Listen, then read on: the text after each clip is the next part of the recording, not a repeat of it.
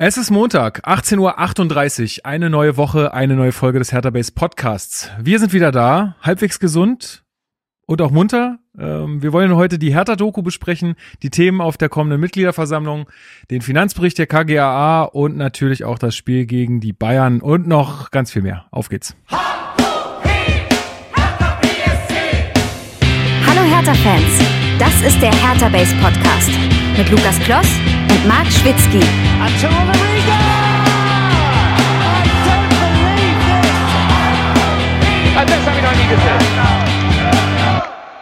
Und damit herzlich willkommen zum Hertha Base Podcast. Mein Name ist Lukas, ich bin wie immer euer Moderator dieser blau-weißen Fußballsendung und wir besprechen hier alles rund um Hertha BSC. In der Regel jede Woche. Und das tue ich äh, wie immer nicht alleine, sondern mit meinem geschätzten Hertha-Experten Marc Schwitzky. Ich grüße dich. Wie geht's dir? Ich grüße dich und bevor ich hier irgendwas sage, Happy Birthday. Dankeschön, danke. Das ist, ne? Danke, danke. Die Ja. 26 Jahre sieht man dir gar nicht an. Ja. Ne? Ähm, Wahnsinn. Und nee, aber äh, wie ich hab schon vorhin dir ja in der Sprachnachricht gesagt, wie könnte es schöner sein, den Geburtstag quasi mit dem Hertha Base Podcast ausklingen zu lassen. Das Also, habe ich aber auch erst begriffen, als äh, irgendwie diese Woche so, oh fuck, jetzt haben wir ja eine Folge ausfallen lassen und jetzt, ey, wir können jetzt nicht noch eine Folge ausfallen lassen. Aber nein, ich Mhm. Bin auch gerne hier. Ich bin auch Ja. gerne hier. Ich Ja. trinke heute mal ein schönes Kindle zu, zur Feier So. des Tages und ähm, ja, das wird Ja, du erzählst ja sicherlich gleich auch noch ein bisschen was von den Renovierungsarbeiten, aber um zu deiner Frage zurückzukommen, mir geht's soweit gut. Ich war nach dem Bremen-Wochenende, ich war ja mit im Weserstadion, Richtig. Da im hast du besten dir Auswärtsblock der die Welt. Scheiße eingefangen wieder. Ja, nicht so richtig. Das, ich habe mir, glaube ich, nichts Neues eingefangen, sondern Corona ist nochmal so ein bisschen aufgebrochen. Eher. Also eher da nochmal so einen Rückschlag gehabt. Ich habe das ja erst vor kurzer Zeit gehabt. Ähm, aber soweit erstmal wieder alles tutti. Und heute sind wir ja wie immer die Nicht Leute, alleine. die es auf YouTube sehen, wissen es schon. die, die es hören, noch nicht. Wer ist dann heute mit dabei? Genau, ebenfalls an unserer Seite ist der Mann für die bessere Zukunft, Puma. Hallo ihr Lieben, Rein- ihr wunderschönen Menschen. Ja, dein, dein, dein, dein, Wo- äh, in dein Wohnzimmer. Äh, sehr gut. Wie geht's dir denn? Äh, mir geht's soweit super, ich bin Herr Tana, was soll ich sagen? Nein, alles schön. alles schön, Ja. alles gut, kann mich nicht beschweren. Auch nochmal an dieser Stelle Liebe, liebe Grüße zum Geburtstag, lieber Lukas. Danke, danke, danke. Äh, Und am Wochenende Auch an die, äh, die auf, äh, auf Twitter an mich gedacht haben. Äh, da auch schöne Grüße. Die haben mich auch an, auf, auf irgendwelchen anderen Netzwerken, wo man dann immer so eine Benachrichtigung kriegt, wenn irgendjemand Geburtstag hat. Äh, und aber, LinkedIn. Genau irgendwie so. äh, äh, da aber vielen Dank auch Ja, an B. der Stelle. Ja gut, äh, wir starten mal rein in die Hausmitteilung. Wir ich habe nämlich bei der letzten Folge aufgerufen, äh, uns doch mal in den Spotify-Bewertungen nach oben zu pushen. Wir wollten die 800 voll machen. Wir haben sie richtig voll gemacht. Wir sind jetzt bei 859 Stabil. und äh, jetzt werden die 1000 in Angriff genommen, würde ich sagen. So, Ähm, und, gemischtes Hack, wir kommen. genau, so ungefähr. Ähm, und bei der Saisonspende wollte ich auch noch ein kleines Update geben. Da stehen wir bei knapp 560 Euro. Hammermäßig. Äh, also wie immer, äh, allen vielen Dank, die da sich eingetragen haben und die dann auch am Ende spenden werden. Das ist eine große Sache. Ich bin echt gespannt, was da am Ende vorbeikommt, äh, vorbeikommt, an Geld vorbeikommt. Ähm, zusammenkommt, meine ich natürlich. Äh, an der Stelle auch nochmal ein Hinweis und zwar die WBS-Gruppe. Die äh, macht gerade eine Abstimmung oder die, die vergibt so einen Award oder wie, wie ist, wie war das? Irgendwie kann man auf jeden Fall abstimmen für so eine, äh, für so eine Geschichte bei der WBS-Gruppe. Die vergeben irgendwie so einen Preis für soziale, äh, für soziale, äh, na, wie sagt man, Vereine oder Projekte. Aktionen. Aktionen, genau. Und ihr kennt ja auch alle schon 1892 hilft aus diesem Podcast und die machen da mit oder wurden vorgeschlagen auch. Und äh, ihr findet den Link zur Abstimmung auch in der Beschreibung. Wir haben ihn auch alle auf, auf, auf Twitter irgendwie geteilt. Also ihr findet ihn ähm, auf jeden Fall. Äh, Stimmt doch da gerne mal ab, denn die ersten drei Plätze bekommen da Geld und zwar nicht zu knapp. Und es wäre natürlich schön, wenn äh, die Leute von 1892 hilft, da das Geld zur Verfügung bekommen, um einfach den Obdachlosen in dieser Stadt und allen Menschen, die Hilfe brauchen, äh, zu helfen. Da würden wir uns freuen. Mhm. Genau. Ansonsten haben wir noch äh, Mails bekommen und zwar einmal von Jimbo, der hat, äh, wir haben noch letzte Woche über Kempf gesprochen und weil er sich da Ja. ähm, Hilfe geholt hat, ähm, wir haben irgendwie was gesagt, äh, sowas wie er musste sich Hilfe holen. Damit meinten wir nicht, er, er, er war gezwungen, sich Hilfe zu holen, sondern er wollte das selbst tun. Das war ja auch unsere unsere Sache, dass wir gesagt haben, wir finden es gut, dass er es von sich aus tut. Also da äh, kam noch mal ein Hinweis, alles gut. Wir haben das schon richtig äh, gemeint, aber vielleicht ähm, kam das da falsch an. Dann hat Atze uns geschrieben, ähm, seinen richtigen Namen, äh, keine Ahnung, also er hat sich Atze genannt. Ähm, Von Arzt und Schmack. der Hey. findet, äh, vielleicht auch das, er findet uns äh, aktuell ein bisschen zu optimistisch, vor allem was äh, Schwarz angeht. Ähm, da kommen wir vielleicht aber später noch zu in dieser Folge. Also ich glaube, das wird uns jetzt eine Weile begleiten, dieses Thema. Aber danke auch an dieser Stelle für, ähm, für, den, für den Einwurf da. Und Claudia hat uns geschrieben, ähm, die ist nochmal auf diese ähm, Wechselgesänge Scheiß äh, S04 eingegangen. Wir hatten letzte Folge gesagt, ja, das hat äh, man hat sich so ein bisschen anstecken lassen, auch von diesen Schmähgesängen und so, auch wenn es, auch wir, wenn, auch wenn wir das nicht cool finden unbedingt, äh, ist, war das irgendwie was, was, ähm, was einen mitreißt. Das konnte sie auch nachvollziehen, aber sie findet es allgemein irgendwie zu krass, wie mit den gegnerischen Mannschaften umgegangen wird und auch mit den Spielern und Fans. Ähm, Finde ich auch ganz spannend, weil es dazu auch einen Antrag gibt äh, auf der nächsten Mitgliederversammlung. Also ähm, Claudia, also auch da, ich glaube, wir sind da auf deiner Seite. Wir sind jetzt nicht die Leute, die äh, die ganze Zeit ähm, da die Leute durchbeleidigen. Äh, es Kann ich auch vielleicht was zu sagen, weil ich ja jetzt auch in Bremen dabei war. mach das mal. Und auch da, also erstmal hasse ich es, äh, dass äh, hier das eine Lied, was ich gerade namentlich nicht nennen kann, mit immer mit Scheiß Stuttgart in der Strophe beendet wird. Hä? Ja, das wurde ja sogar von unseren Ultras schon mal aufgenommen und gesagt, hey Leute, lasst das mal, weil Ja, gut, darum geht's ja. nicht. Und meist, meistens, also was soll das an manchen Stellen, ja? Ich fand's, also ich finde das nach wie vor irgendwie random und ja, es geht um den KSC und so, aber es ist trotzdem Panne irgendwie. Und ich wurde einmal sehr böse angeguckt von jemandem, der, sich da verantwortlich gefühlt hat, im Blog äh, den Auswärtsblock quasi mit aufzupeitschen, als ich nicht mitsingen wollte, dass Mitchell Weiser ein Hurensohn ist.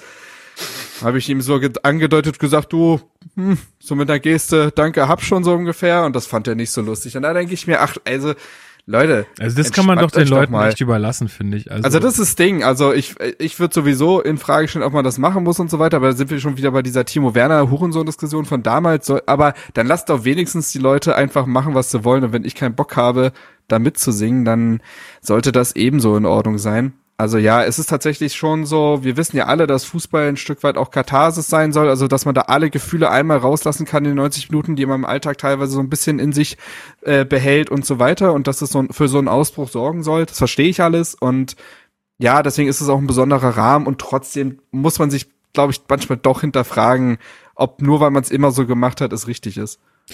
ja, äh, ich sehe ich ganz genauso. Ich finde auch manchmal diese 90 Minuten sind so ein bisschen outstanding. Also die, die, die Ja. berühren so das normale Leben eigentlich nicht so richtig. Aber ja, also ich finde, ähm, also einmal die Nachricht von Claudia, aber jetzt auch der Antrag auf äh, für die MV, kommen wir gleich noch zu, äh, hat mich da so ein bisschen zumindest mal ins Denken kommen lassen. Aber dazu später mehr. Mhm. Genau, dann noch eine Empfehlung äh, von meiner Seite. Ich weiß nicht, ob du es schon gehört hast, Marc. Ich weiß auch nicht, äh, wie du da im Bilde bist, Puma. Es gibt eine ähm, Folge ähm, vom ähm, Tribünengespräch, Rasenfunk-Tribünengespräch, Hm. und zwar zur häuslichen Gewalt im Profifußball. Solltet ihr euch alle mal unbedingt anhören, habe ich auch verlinkt. Ähm, ich finde, das ist noch viel zu wenig Thema. Auch in den Ja. Fanszenen und so finde ich das viel zu wenig beleuchtet, das ganze Thema. Ähm, es ging, also es geht ja vornehmlich, oder der bekannteste Fall ist jetzt Boateng äh, und seine Jerome Boateng muss man dazu sagen, Genau. Leute völlig unterm Ste äh, Stein gelebt haben. Genau, äh, Jerome Boateng, ähm, die, seine Ex-Freundin hat sich ja mutmaßlicherweise äh, umgebracht. Also es deutet ziemlich viel darauf hin, man weiß es aber nicht genau. Ähm, und äh, ja, da wird das ganze Thema aufgerollt, weil ähm, das Korrektiv, ähm, so nennt sich, glaube ich, die Webseite, korrektiv.org, die haben da ähm, eine Recherche gemacht äh, zu diesem, äh, zu dieser ganzen Sache, weil es äh, auch ganz, ganz viele Frauen, die auch anonym bleiben wollen, gibt, die äh, auch davon berichten, dass sie äh, Gewalt erfahren. Ähm, also meistens sind es Frauen von ähm, oder Freundinnen von äh, Fußballspielern.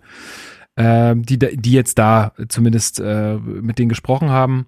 Also ist ein total wichtiges Thema, solltet ihr mal hören. Da gibt's einen guten Rund Rundumschlag. Äh, können wir vielleicht auch noch mal in, an anderer Stelle ein bisschen genauer zu, äh, zu sprechen. Aber auf jeden Fall, das ist ein guter, äh, ein guter Ort, um sich mal zu informieren, diese Folge. Mhm. Ja, ansonsten äh, ja, du hattest äh, die Wohnungsrenovierung. Naja, mein Gott, meine Wohnung. Ja, es ist, also es ist so, so war das alles nicht geplant, würde ich mal sagen. äh, mein Plan war ja Tapete runter, Putz rauf, äh, drüber streichen, fertig und einziehen.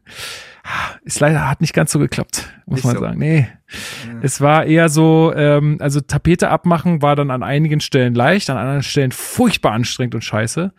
Äh, und dann stellte sich raus, als der Handwerker, der uns das dann verputzt und dann auch äh, malert, äh, als er da war, sagte er, ja, also hier ist noch Leimfarbe dran, das muss runter, da hält nix drauf. Echt so geil. Was ist denn jetzt schon wieder Leimfarbe?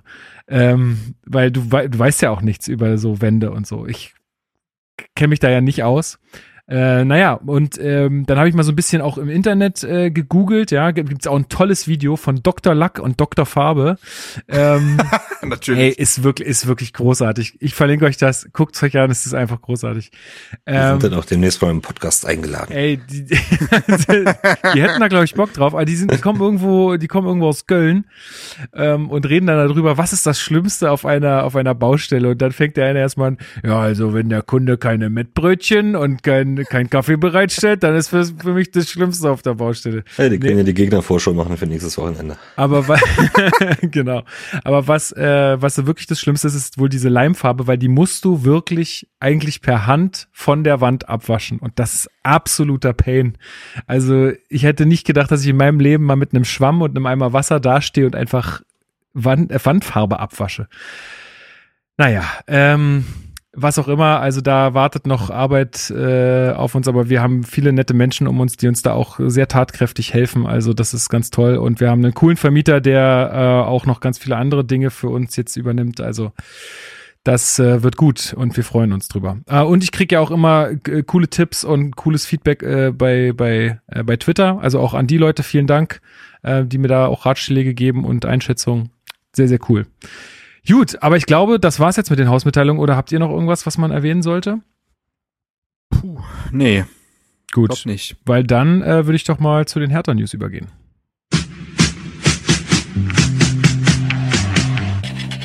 Hertha-News.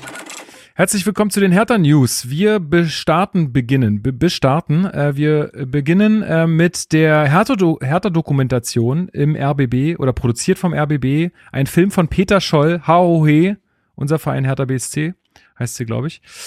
Ähm, habt ihr die beide gesehen? Yes. Und wie findet ihr sie? Puma, du darfst jetzt mal anfangen. Ich fand die super. Ähm, einfach, um es vorwegzunehmen, ich habe mich dadurch nochmal so neu erinnert, neu daran erinnert gefühlt, warum man eigentlich so Hertha-Fan ist. Und ähm, es war eine wunderschöne ja, so eine, so eine Reise in die Geschichte, ne, hat von A bis Z nochmal von Anfang bis Ende gezeigt, wie dieser Verein entstanden ist, durch was für Höhen der Verein gegangen ist, Verein, durch was für Höhen der Verein gegangen ist, ja. aber auch was für Tiefen. Und ähm, die wenigen. Die wenigen Tiefen wurden auch erwähnt, darunter auch die Fanfreundschaft mit Union. Nein, Quatsch. Aber ähm, auch das war nicht interessant, weil echt viele Zuschauer das heutzutage gar nicht mehr auf dem Schirm haben. Leute, wir waren mal wirklich ja, Hand in Hand. Ne? Ja, es gab mal eine andere Zeit so. Ich find, fand das auch äh, total schön, dass, ähm, dass das so, dass das nochmal so aufgezeigt wurde. Ist heute ja, anders, ich find die, aber. finde, die Doku hat halt echt Herz. Also, oder lässt zumindest die sprechen, die Herz für diesen Verein haben. Muss ja gar nicht äh, von den FilmemacherInnen da in dem Fall sein. Aber man hat sich da, man hatte Respekt vor dem Verein und seinen Fans das wurde durch kein Narrativ gedrückt oder so, sondern wurde wirklich einfach die Fans und die Verantwortlichen sprechen lassen. Es gab viele wirklich interessante Zeitzeugen, Dokumente ja auch und so weiter, ne? Also die da über den Bundesliga-Skandal und die Plumpe und was weiß ich. Ähm, da es waren viele Sachen dabei, die damals auch in dem RBB-Podcast über die Hertha-Geschichte, glaube ich, auch schon teilweise mhm. dabei waren. Ja. Ähm, diesmal aber dann halt sogar noch mit Bild. Und ja, es, es hat irgendwie so wunderbar aufgezeigt, dass Hertha BSC schon immer Also diese alte Dame war schon immer eine, so eine liebenswürdige Chaotin. Also es war nie anders. es war wirklich nie anders. Es ist jetzt sogar ein bisschen besser, als es mal war. Das Ey, will man auch Fall. nicht glauben. Das muss man sich mal Und, reinziehen. ja. Ja. Also ich glaube, dieser Verein, also jetzt, zumindest habe ich das gerade das Gefühl, wir werden das sehen, das weiß man ja nie, aber zumindest habe ich das Gefühl, dass dieser Verein sich jetzt echt so ein bisschen von diesen auch wie der, wie der mal auch so strukturiert war und was auch für Leute in der Verantwortung waren. Sicher waren das auch äh, Leute, die häufig äh, das Beste für äh, Hertha BSC wollten, äh, vielleicht aber auch aus einer ganz anderen Richtung. Und jetzt haben wir ja mal so eine völlig neue Situation mit ganz neuen Ja. Leuten in der Verantwortung. Und das, das finde ich äh, so cool, auch zu sehen, wie sich das jetzt äh, hinentwickelt hat. Ähm, tatsächlich kam mir dieser letzte Teil mit mit äh, jetzt also mit Winters und mit ähm, Bernstein Ja. so ein bisschen zu kurz, aber das ist natürlich in so einer 130 Jahr Historie auch gar nicht möglich, da auf alles ganz genau einzugehen. Also irgendjemand anders wird wahrscheinlich gesagt haben, ja der Bundesliga-Skandal, der war ja viel zu kurz gefasst. So, aber du kannst natürlich ja nur alles so Ich ganz partiell sagen, anreißen. Ne? ich finde die Kritik dahingehend, also das war der Hauptkritikpunkt von manchen Leuten, wo ich gesagt habe, aber es liegt so ein bisschen in der Natur der Sache, weil Ja. dann hätte es eine zehn Stunden Doku-Serie sein müssen und produzier die erstmal. Nehm ich. Ja, ja, klar, sagen alle, ja, aber warum macht ihr das nicht, ja? Weil es ein bisschen Könnte denn für sowas bedeutet. Geld geben? Ja, weiß Wer man auch nicht, ne? denn Geld haben? für Ja, das ist halt das Ding. Äh, die Doku über die neuere Geschichte, die gibt's ja eigentlich irgendwo. Aber nein, ähm, ich finde, die, äh, diese Doku schafft es gut, zwischen kleinen äh, süßen Anekdoten und dem ganz großen Bild irgendwie zu pendeln.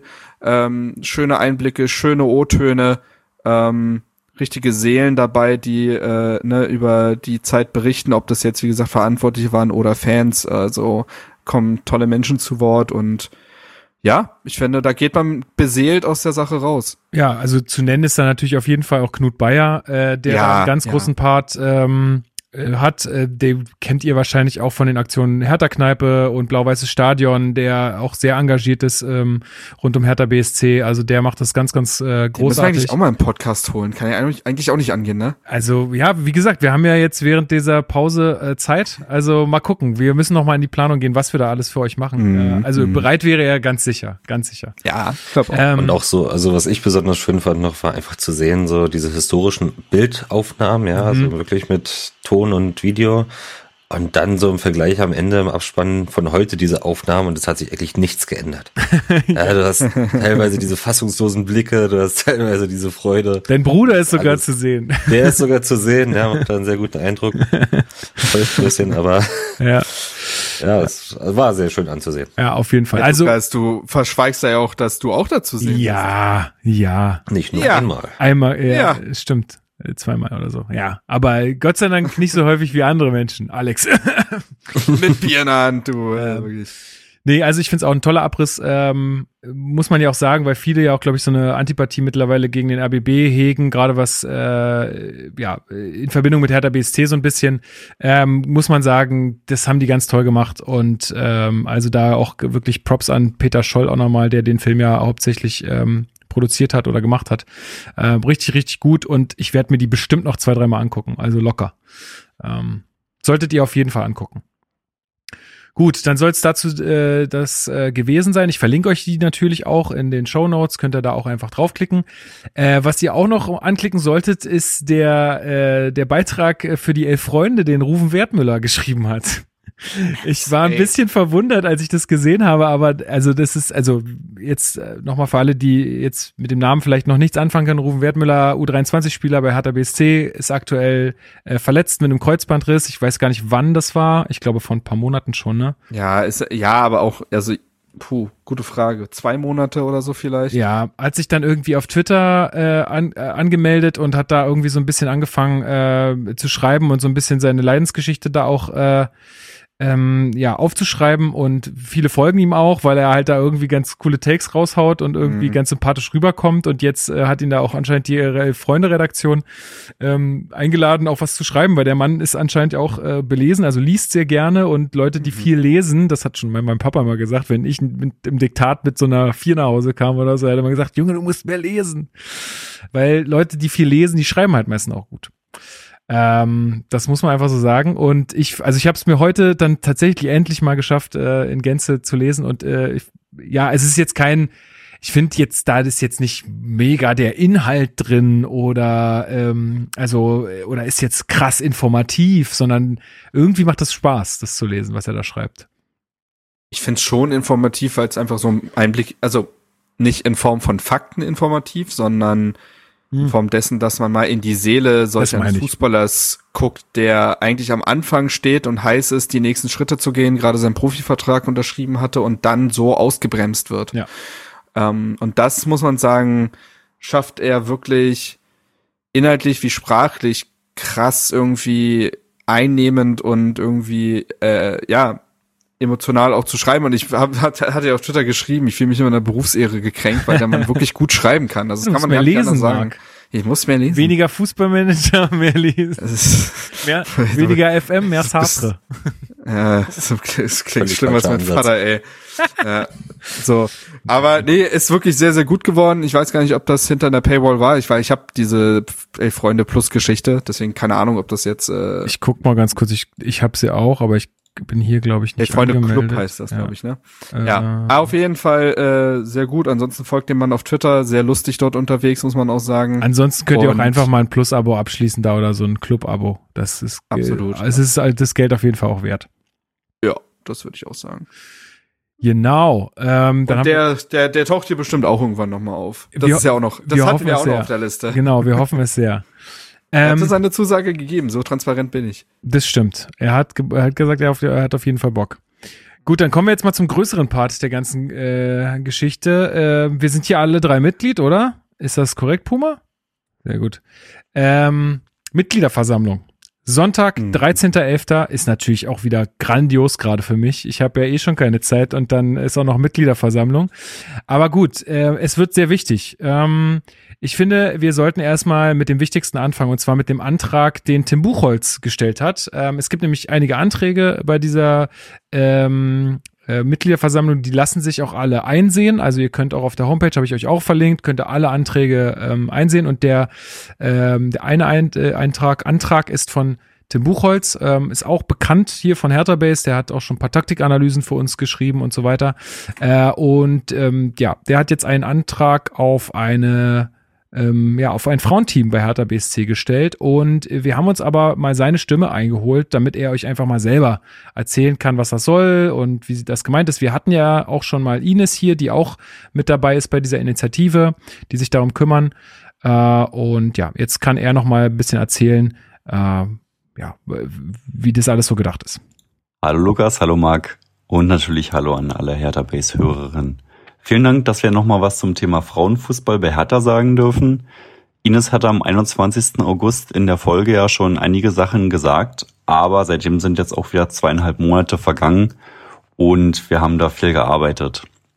Im September gab es zwei persönliche Treffen, zu denen wir alle Hertha-Fans eingeladen haben, sich mit uns auszutauschen, Dort haben wir den Antrag final ähm, geschrieben und auch einen groben Haushaltsplan geschrieben, um einfach zu wissen, was kostet ein Spielbetrieb mit welchen Teams. Ähm, kleiner Hinweis vorweg, es werden jetzt keine Millionen sein, weil da jetzt einige schon wieder Angst hatten. Ähm, guckt euch gerne genau den Antrag und die Zahlen an. Die sind auf der Homepage zu finden. Wir hatten ein Treffen mit dem Präsidium beziehungsweise mit Tim Kauermann und Mitarbeitern von der Geschäftsstelle und haben da einfach nochmal unsere Themen präsentiert. Hertha hat deren Ideen präsentiert und eine Sache, die wir auch nochmal vorab sagen können, weil es ja jetzt die letzten Tage auch ein bisschen ähm, ja, Stimmung, will ich jetzt nicht sagen, aber einige meinten so, ja, dann kooperiert doch lieber mehr mit Turbine, beziehungsweise ihr kauft doch Turbine E. Nein, wollen wir nicht. Wir wollen ein eigenes Frauenteam, das Hertha BSC heißt. Ähm, das ist für, eines, äh, das ist für uns eine rote Linie. Ja, jetzt haben wir letztendlich den Antrag eingereicht, der aus vier Punkten besteht. Die lauten, wir wollen ein kontinuierliches Training durch qualifizierte Trainerinnen. Wir wollen die Spielerinnen selbst ausbilden. Wie schon gesagt, wir wollen ein Team, was Hertha BSC heißt und nicht Turbine Potsdam oder sonst wie und Hertha stellt die nötigen Ressourcen zur Verfügung. Ressourcen heißt natürlich Platzzeiten, Trainerinnen, Material und letztendlich auch Geld. Aber das steht auch im Antrag, wir wollen nicht mit ganz viel Geld ganz schnell nach oben, sondern kontinuierliches Wachstum, gucken, wo wir stehen und dann entscheiden wir, wie hoch wir spielen wollen oder die Frauen spielen wollen. Ähm, kleine Anekdote, ich war letzte Woche auf der Geschäftsstelle, wollte Tim Kauermann den Antrag übergeben. Äh, der war zu dem Zeitpunkt im Termin, was auch nicht schlimm war, weil wir waren nur so locker verabredet. Aber dann kam Freddy Bobic zufällig vorbei und ich meinte, hey, äh, hier, wir sind von der Axel Kruse Jugend, ob er den Brief mitnehmen könnte oder den Antrag. Und dann hat Freddy Bobic den Antrag äh, mitgenommen und äh, der Geschäftsstelle übergeben, was irgendwie ganz nett ist. Mhm, gestern alle, die im Stadion oder vom TV waren, haben es vielleicht gesehen. In der 18. Spielminute gab es einen Banner von uns, was im Blog Q3 zu sehen war. Da kursieren auch ganz viele Bilder auf Twitter rum. Ähm, außerdem haben wir vor dem Blog circa 1000 Flyer verteilt, ähm, wo nochmal die wichtigsten Punkte draufstehen. Was wollen wir? Wie wollen wir arbeiten? Was wollen wir nicht? Und auch der ist im Internet zu finden. Vielen Dank an alle, die an dem Antrag mitgeholfen haben, beziehungsweise beim Banner und bei den Flyern und auch an alle, die persönlich und auf Social Media mit uns diskutiert haben. Das hat uns sehr geholfen. So konnten wir noch genauer auf den Antrag eingehen und alle Fragen hoffentlich beantworten. Und jetzt freuen wir uns nächste Woche Sonntag ähm, auf die Mitgliederversammlung. Ähm, kommt da gerne alle hin, unterstützt den Antrag und dann sehen wir uns in der neuen Saison alle am Spielfeldrand und unterstützen ein oder mehrere Hertha-Frauen. Vielen Dank nochmal von der Axel Kruse Jugend an Hertha Base, dass ihr uns diese Plattform gebt und Harohe. Ja, das, äh, den Dank kann ich nur zurückgeben, dass es solche Leute gibt, die sich um äh, solche Themen so äh, mhm. akribisch kümmern. Also das ist äh, richtig, richtig stark. Ähm, vielen Dank also. Und ja, ich weiß gar nicht, was ich dazu noch sagen soll, weil ich kann das nur unterstützen. Ich finde das total richtig. Ähm, Deswegen, ähm, ja, kommt zur Mitgliederversammlung, wenn ihr Mitglied seid und äh, stimmt für diesen Antrag, würde ich jetzt mal sagen, denn ähm, das ist total wichtig. Einfach, was ich auch richtig gut fand, ähm, die haben, also ich habe diese Rechnung auch schon gesehen im Antrag, die ist auch im Antrag drin, habe ich euch auch verlinkt. Ähm, also wir sprechen hier von Kosten pro Jahr für den EV, wenn man drei U9-Teams jetzt nehmen würde, ja, mit Mädchen, dann äh, wären das 19.250 Euro für den EV, was total machbar ist. Ja, ähm, ich glaube, das ist für, für so eine Sache und für einen Verein, der für alle da sein soll in der Stadt, ist das absolut machbar. Deswegen habt keine Angst, dass man sich da jetzt irgendwie total verschuldet. Ich finde auch den Ansatz total richtig zu sagen, wir wachsen da kontinuierlich und wir wollen jetzt nicht irgendwo Geld reinbuttern, um irgendwie wieder irgendein Autohaus zu vermarkten oder so, sondern äh, einfach ähm, das zu machen, wofür so ein Verein eigentlich gedacht ist. Und das ist äh, ja sportliche Aktivität in der Stadt fördern ähm, und ja, Gemeinschaft im Sport fördern. Habt ihr dazu irgendwelche anderen Gedanken? Ich kann das nur unterschreiben. Dementsprechend können wir das, glaube ich, so wohlwollend abhaken. Gut, dann, äh, wie gesagt, kommt alle dahin und wenn ihr noch Fragen habt, äh, schickt die auch gerne an uns, wir leiten die weiter oder wie gesagt, schreibt Tim Buchholz auf Twitter an oder im Discord ist er auch bei uns unterwegs. Äh, also da äh, gibt auch Möglichkeiten, äh, die noch mit Fragen zu löchern. Dann ähm, gibt es einen Antrag von Stefan ähm, Sviatek, ich hoffe, ich spreche das richtig aus, ähm, und zwar ein Antrag zur WM in Katar. Äh, und da hatte uns auch ähm, ich glaube, oh, uns eine Mail erreicht. Ich weiß es gar nicht. Ah nee, ich glaube auf ähm, auf, auf Discord war das.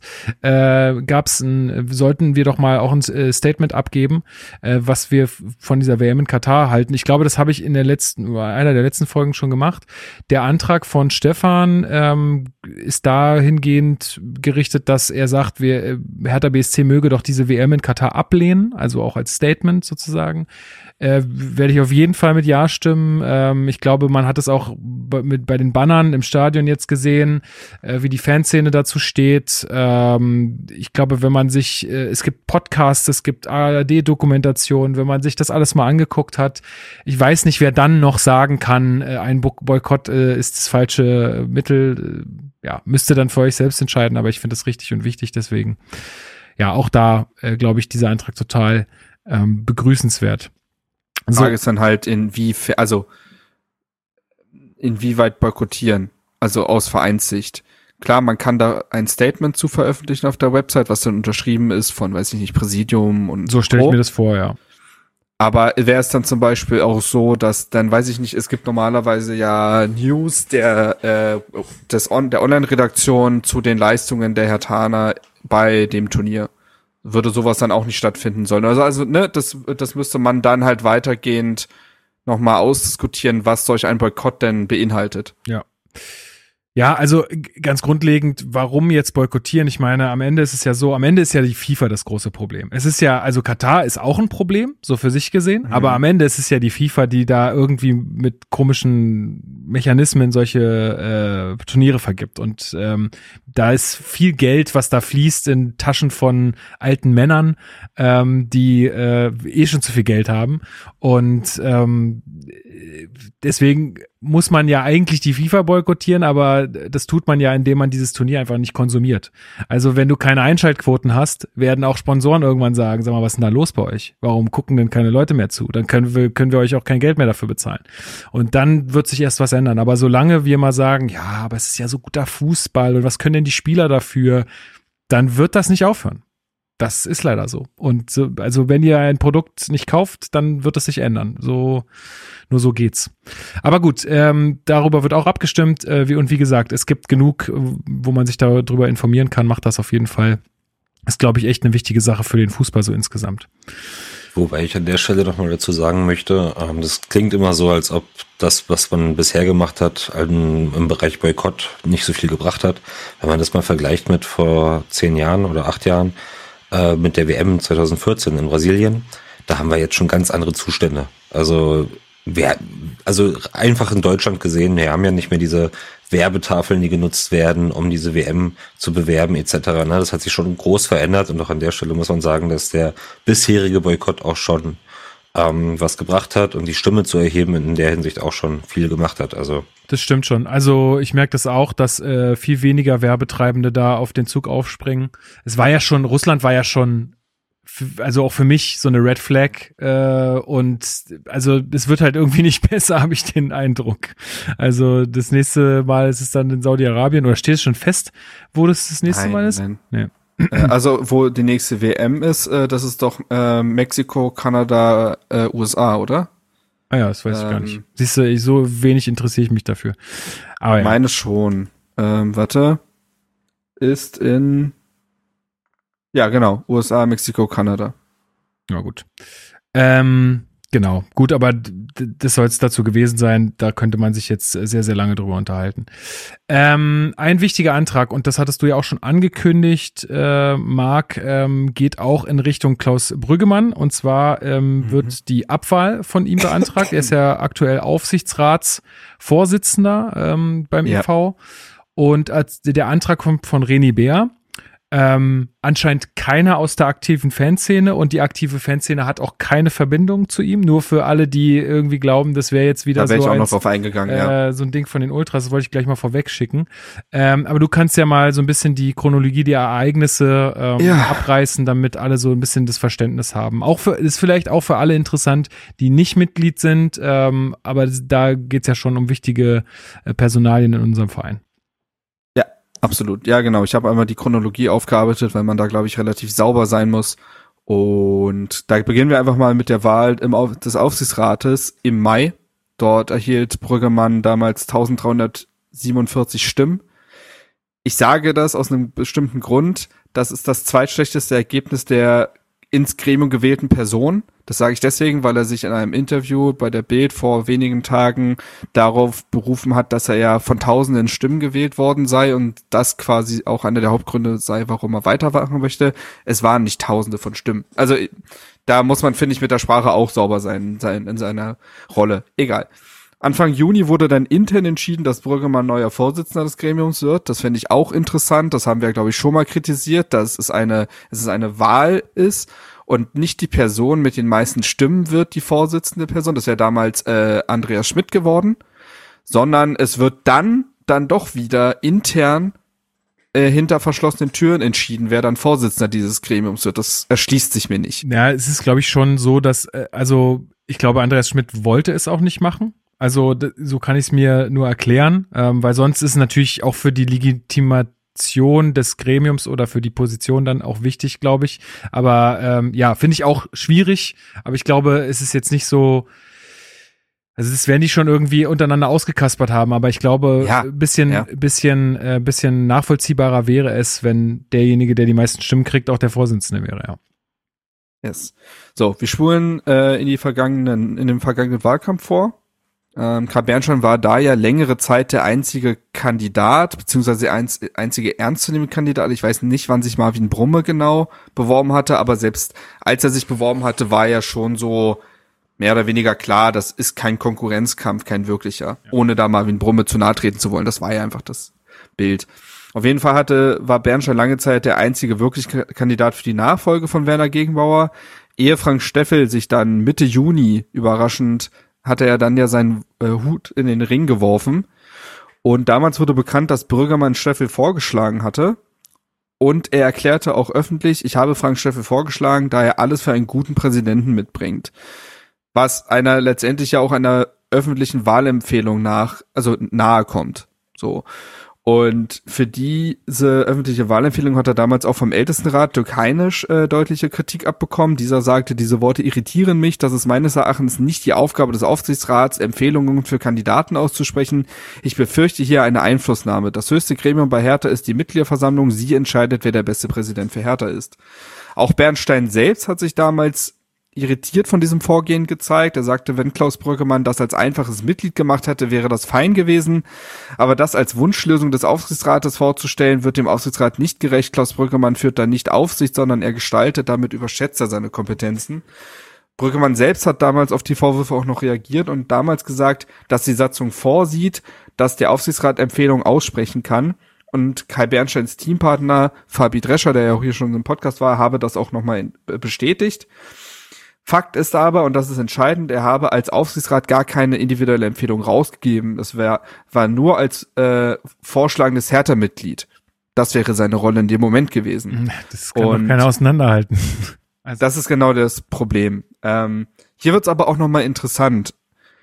Und das ist dann jetzt eine Info, die vielleicht manche noch nicht hatten.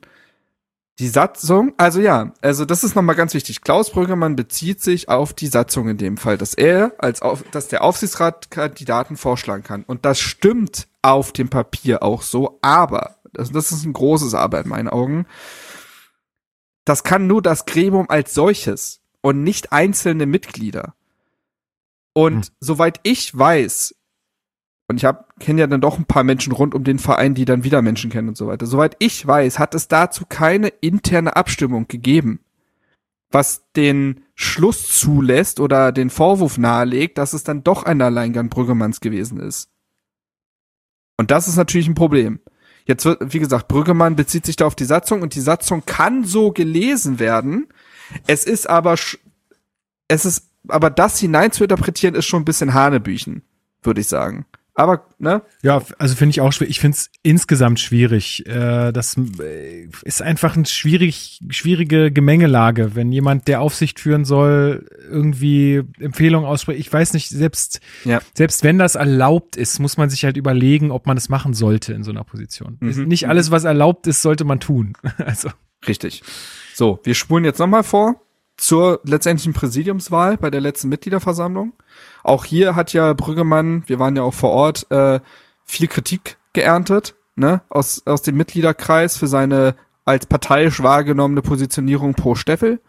Ähm, es gab nicht, nämlich auch noch einen weiteren Vorwurf, und zwar, dass Brüggemann das Teilnehmerfeld für Steffel aufgeräumt haben soll. Ähm, so soll er ja Ingmar Pering und Michael Baumgärtner, die ebenfalls kandidiert hatten, überredet haben, quasi auszusteigen und teilweise so, sogar dem Team Steffel beizutreten. So war ja Pering plötzlich der Vizekandidat unter, ähm, unter Steffel. Mhm. Und Steffel hatte ja die ganze Zeit auch dieses, ich suche eine gemeinsame Lösung und hätte sogar noch fünf Minuten vor der Wahl quasi Kai Bernstein vorgeschlagen, dass man das ja zusammen machen könne. Ja, die bestreiten Ähm, das natürlich. Also die haben gesagt, dass es nicht, das nicht war. So, das muss man auch. Genau, dazu wäre ich noch gekommen. Er beteuert bis heute, Brüggemann, dass es, Zitat, keine Hinterzimmerabsprachen gegeben habe. Und das Problem da ist aber nur, dass Marvin Brumme, den ich ja schon erwähnt hatte, der damals auch kandidiert hatte und ja auch noch auf der Wahl dann seine also der hatte seine Kandidatur ja durchgezogen bis zur Wahl. Und er hat damals auf der MV und äh, die Tage auch nochmal auf Twitter bestätigt, dass ihm durch die Blume, Zitat, Brüggemann gesagt habe oder empfohlen habe, von seiner Kandidatur zurückzutreten. Ja. So. Und wenn er das bei, und wenn er das bei Brumme, und Brumme hat jetzt keinen Grund, da irgendwen irgendwie zu lügen, wenn er das bei Brumme getan hat, dann ist der Vorwurf nicht wirklich aus der Luft gegriffen, dass er das auch bei anderen Kandidaten gemacht haben sollte, zumal diese sich ja, auch dazu entschieden haben, von ihren Kandidaturen zurückzutreten. Also, das zeichnet auch nochmal ein komisches Bild in meinen Augen. Ähm, jetzt kommen wir, jetzt spulen wir quasi vor zur kommenden Mitgliederversammlung und dem Abwahlantrag. Ähm, da ist es, wird es nämlich auch nochmal ziemlich heikel. Genau. War noch nicht heikel. René Bär? Nee. Äh, René Bär, Vereinsmitglied, hat jetzt diesen Antrag gestellt auf Abwahl von Klaus Brüggemann.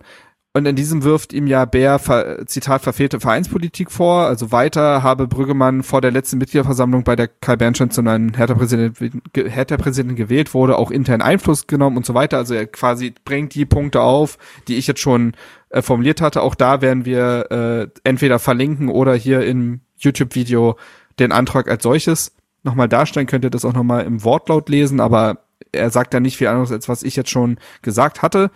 Ähm, Wichtig ist da, für diesen An für diese Abwahl müssten drei Viertel der anwesenden Mitglieder stimmen. Das auch dazu gesagt. Ähm, und jetzt wird's nämlich pikant. Dieser Antrag landete, bevor er den Mitgliedern offiziell vorgestellt wurde, vorzeitig in der Facebook-Gruppe Hertha BSC-Fans. Dort ist ein gewisser Gunnar Seidler Gruppenadmin. Gunnar Seidler hatte das auch gepostet.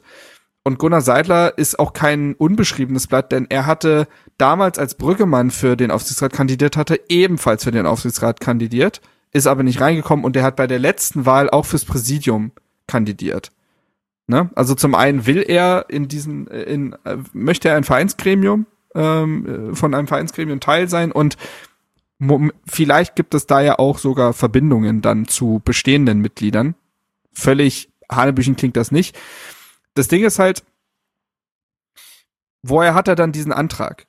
Denn also schließt es ist so, dass vor der offiziellen Veröffentlichung von solchen Anträgen weiß von diesen Anträgen ein kleiner Kreis im Verein. Das ist nicht so, dass jetzt eher x-beliebige äh, Mitarbeiter oder Mitarbeiterin davon weiß. Zumal in dem Antrag, den er auf die, in dieser Facebook-Gruppe gepostet hatte, das war der Originalantrag. Das heißt, die Mitgliedsnummer und so weiter wurden nicht geschwärzt.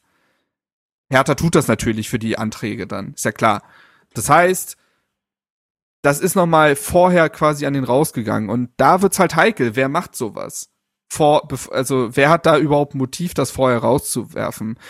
Nur einen Tag später gab es dann das Exklusivinterview Brüggemanns mit Bild, in welchem er dann zu dem, sich zu dem Abwahlantrag äußerte. Er sei irritiert und traurig, dass Abwahlanträge nun Zitat auch ohne wirklich sachliche haltbare Gründe genutzt werden, um wieder Unruhe in den Verein zu bringen. Dieses Interview finde ich und jetzt auch mal aus quasi einer fach, beruflich fachlichen Sicht, ich finde es eigenartig, weil es mit sehr tendenziösen Fragen geführt wurde und unterstellt, was du vorhin auch gesagt hattest, dass unter, ist es unterstellt, dass der Antrag aus der organis organisierten Fanszene käme und damit auch unterstellt wird, dass das aus dem sogenannten Bernstein-Lager käme. So, äh, und damit wird ja unterstellt, dass Bernstein da jemand loswerden möchte. Das ist ja letztendlich das Narrativ, was da bedient wird. Und ich lese mal nur eine Frage vor, um das mal klar zu machen. Bild fragt oder sch schreibt, in dem Antrag geht es hauptsächlich darum, dass sie vor der Wahl nicht auf Bernsteins Seite standen und so auch, die, auch das zukünftige Vertrauen in sie fehle. Muss jetzt jeder, der punktuell eine andere Sichtweise als der neue Präsident hat, befürchten, von der aktiven Fanszene abgewählt zu werden? Das ist eine absurde Frage auf die, auf die ähm, Brüggemann auch nur sowas antwortet wie, ja, ich hoffe nicht. Das ist, und da wäre eigentlich seine Chance gewesen, auch zu sagen, ja, Moment mal, so weit müssen wir vielleicht nicht gehen. Dann lassen wir die Kirche mal im Dorf, hat er nicht getan. Und zu den Vorwürfen, dass er damals im Alleingang Steffel vorgeschlagen habe, sagte er, dass ich ihn dann vorgeschlagen habe, war im Nachhinein ein Fehler, aber damals ging es um ein paar Stunden. Die Bild-Zeitung hatte von Steffels Kandidatur Wind bekommen. Auch da setzt mir gerne den Aluhut auf, aber es ist die Bild-Zeitung, die ständig Exklusivinterviews auch mit Brüggemann hatte und Dinge von ihm weiter verbreitet hat und so. Also es ist Naja, auf jeden Fall hatte die Bild-Zeitung damals von Steffels Kandidatur Wind bekommen. Es war einfach sauberer, dass Steffels Bewerbung dann noch vor der beginnenden Vorstellungsrunde, in Klammern mit den anderen Kandidaten vor dem Aufsichtsrat und vor dem Pressebericht eingehen sollte. Ich wollte helfen und das war ein Fehler. Noch am selben Tag, wo wir noch bis 22 Uhr in Gesprächen mit diversen Kandidaten waren, hatte Steffel selbst den Pressevertretern mitgeteilt, dass der Aufsichtsrat geschlossen hinter seiner Bewerbung steht. So. Das ist quasi die Ausgangslage plus, das können wir jetzt dann auch zusammen besprechen von mir aus, plus jetzt hat es ja dazu noch einen Antrag gegeben von Uwe Dinnebier, in Klammern, ja, der Dinnebier, hat es gegeben, den Abwahlantrag nicht zur Abstimmung kommen zu lassen. Und er argumentiert damit, dass es ginge ihm da gar nicht um den Namen oder die Person Klaus Brüggemann. Er befürchte nur, dass, dass diese Abwahlanträge zum Instrument werden, um die eigene Meinung durchzudrücken und Mitglieder oder Vereinsgremien loszuwerden, bevor die nächste Wahl ansteht, weil man halt ungeduldig wird. Und das möchte er unterbinden. Ich finde, ich finde grundsätzlich ist das erstmal ein fairer Punkt, zu sagen, Ja. ey, wir können jetzt hier nicht nur, weil uns vielleicht mal eine Nase nicht passt, ständig irgendwelche Leute, die mhm. legitim gewählt wurden, so, er ist gewählt worden in dieses Gremium. Können wir jetzt nicht irgendwie nach Monat, nach zwei Monaten wieder, nur weil uns das jetzt gerade nicht passt, äh, wieder abwählen. Das, so funktioniert das nicht. Dann haben wir jede Mitgliederversammlung tausend Anträge, die wir uns da reinziehen müssen. Ja. Das Und nervt du brauchst ja auch einfach. eine personelle Kontinuität. Genau, also das, das ist Quatsch. Aber du hast ja nun jetzt nicht gerade wenig äh, Punkte aufgezählt, äh, die, sag ich mal, irgendwie schon ein komisches Licht auf die ganze Personalie Brüggemann werfen. Ähm, Und dabei habe ich übrigens noch ausgelassen, dass er damals ja nach der Wahl noch das ganze Wahlmodell in Frage gestellt hat.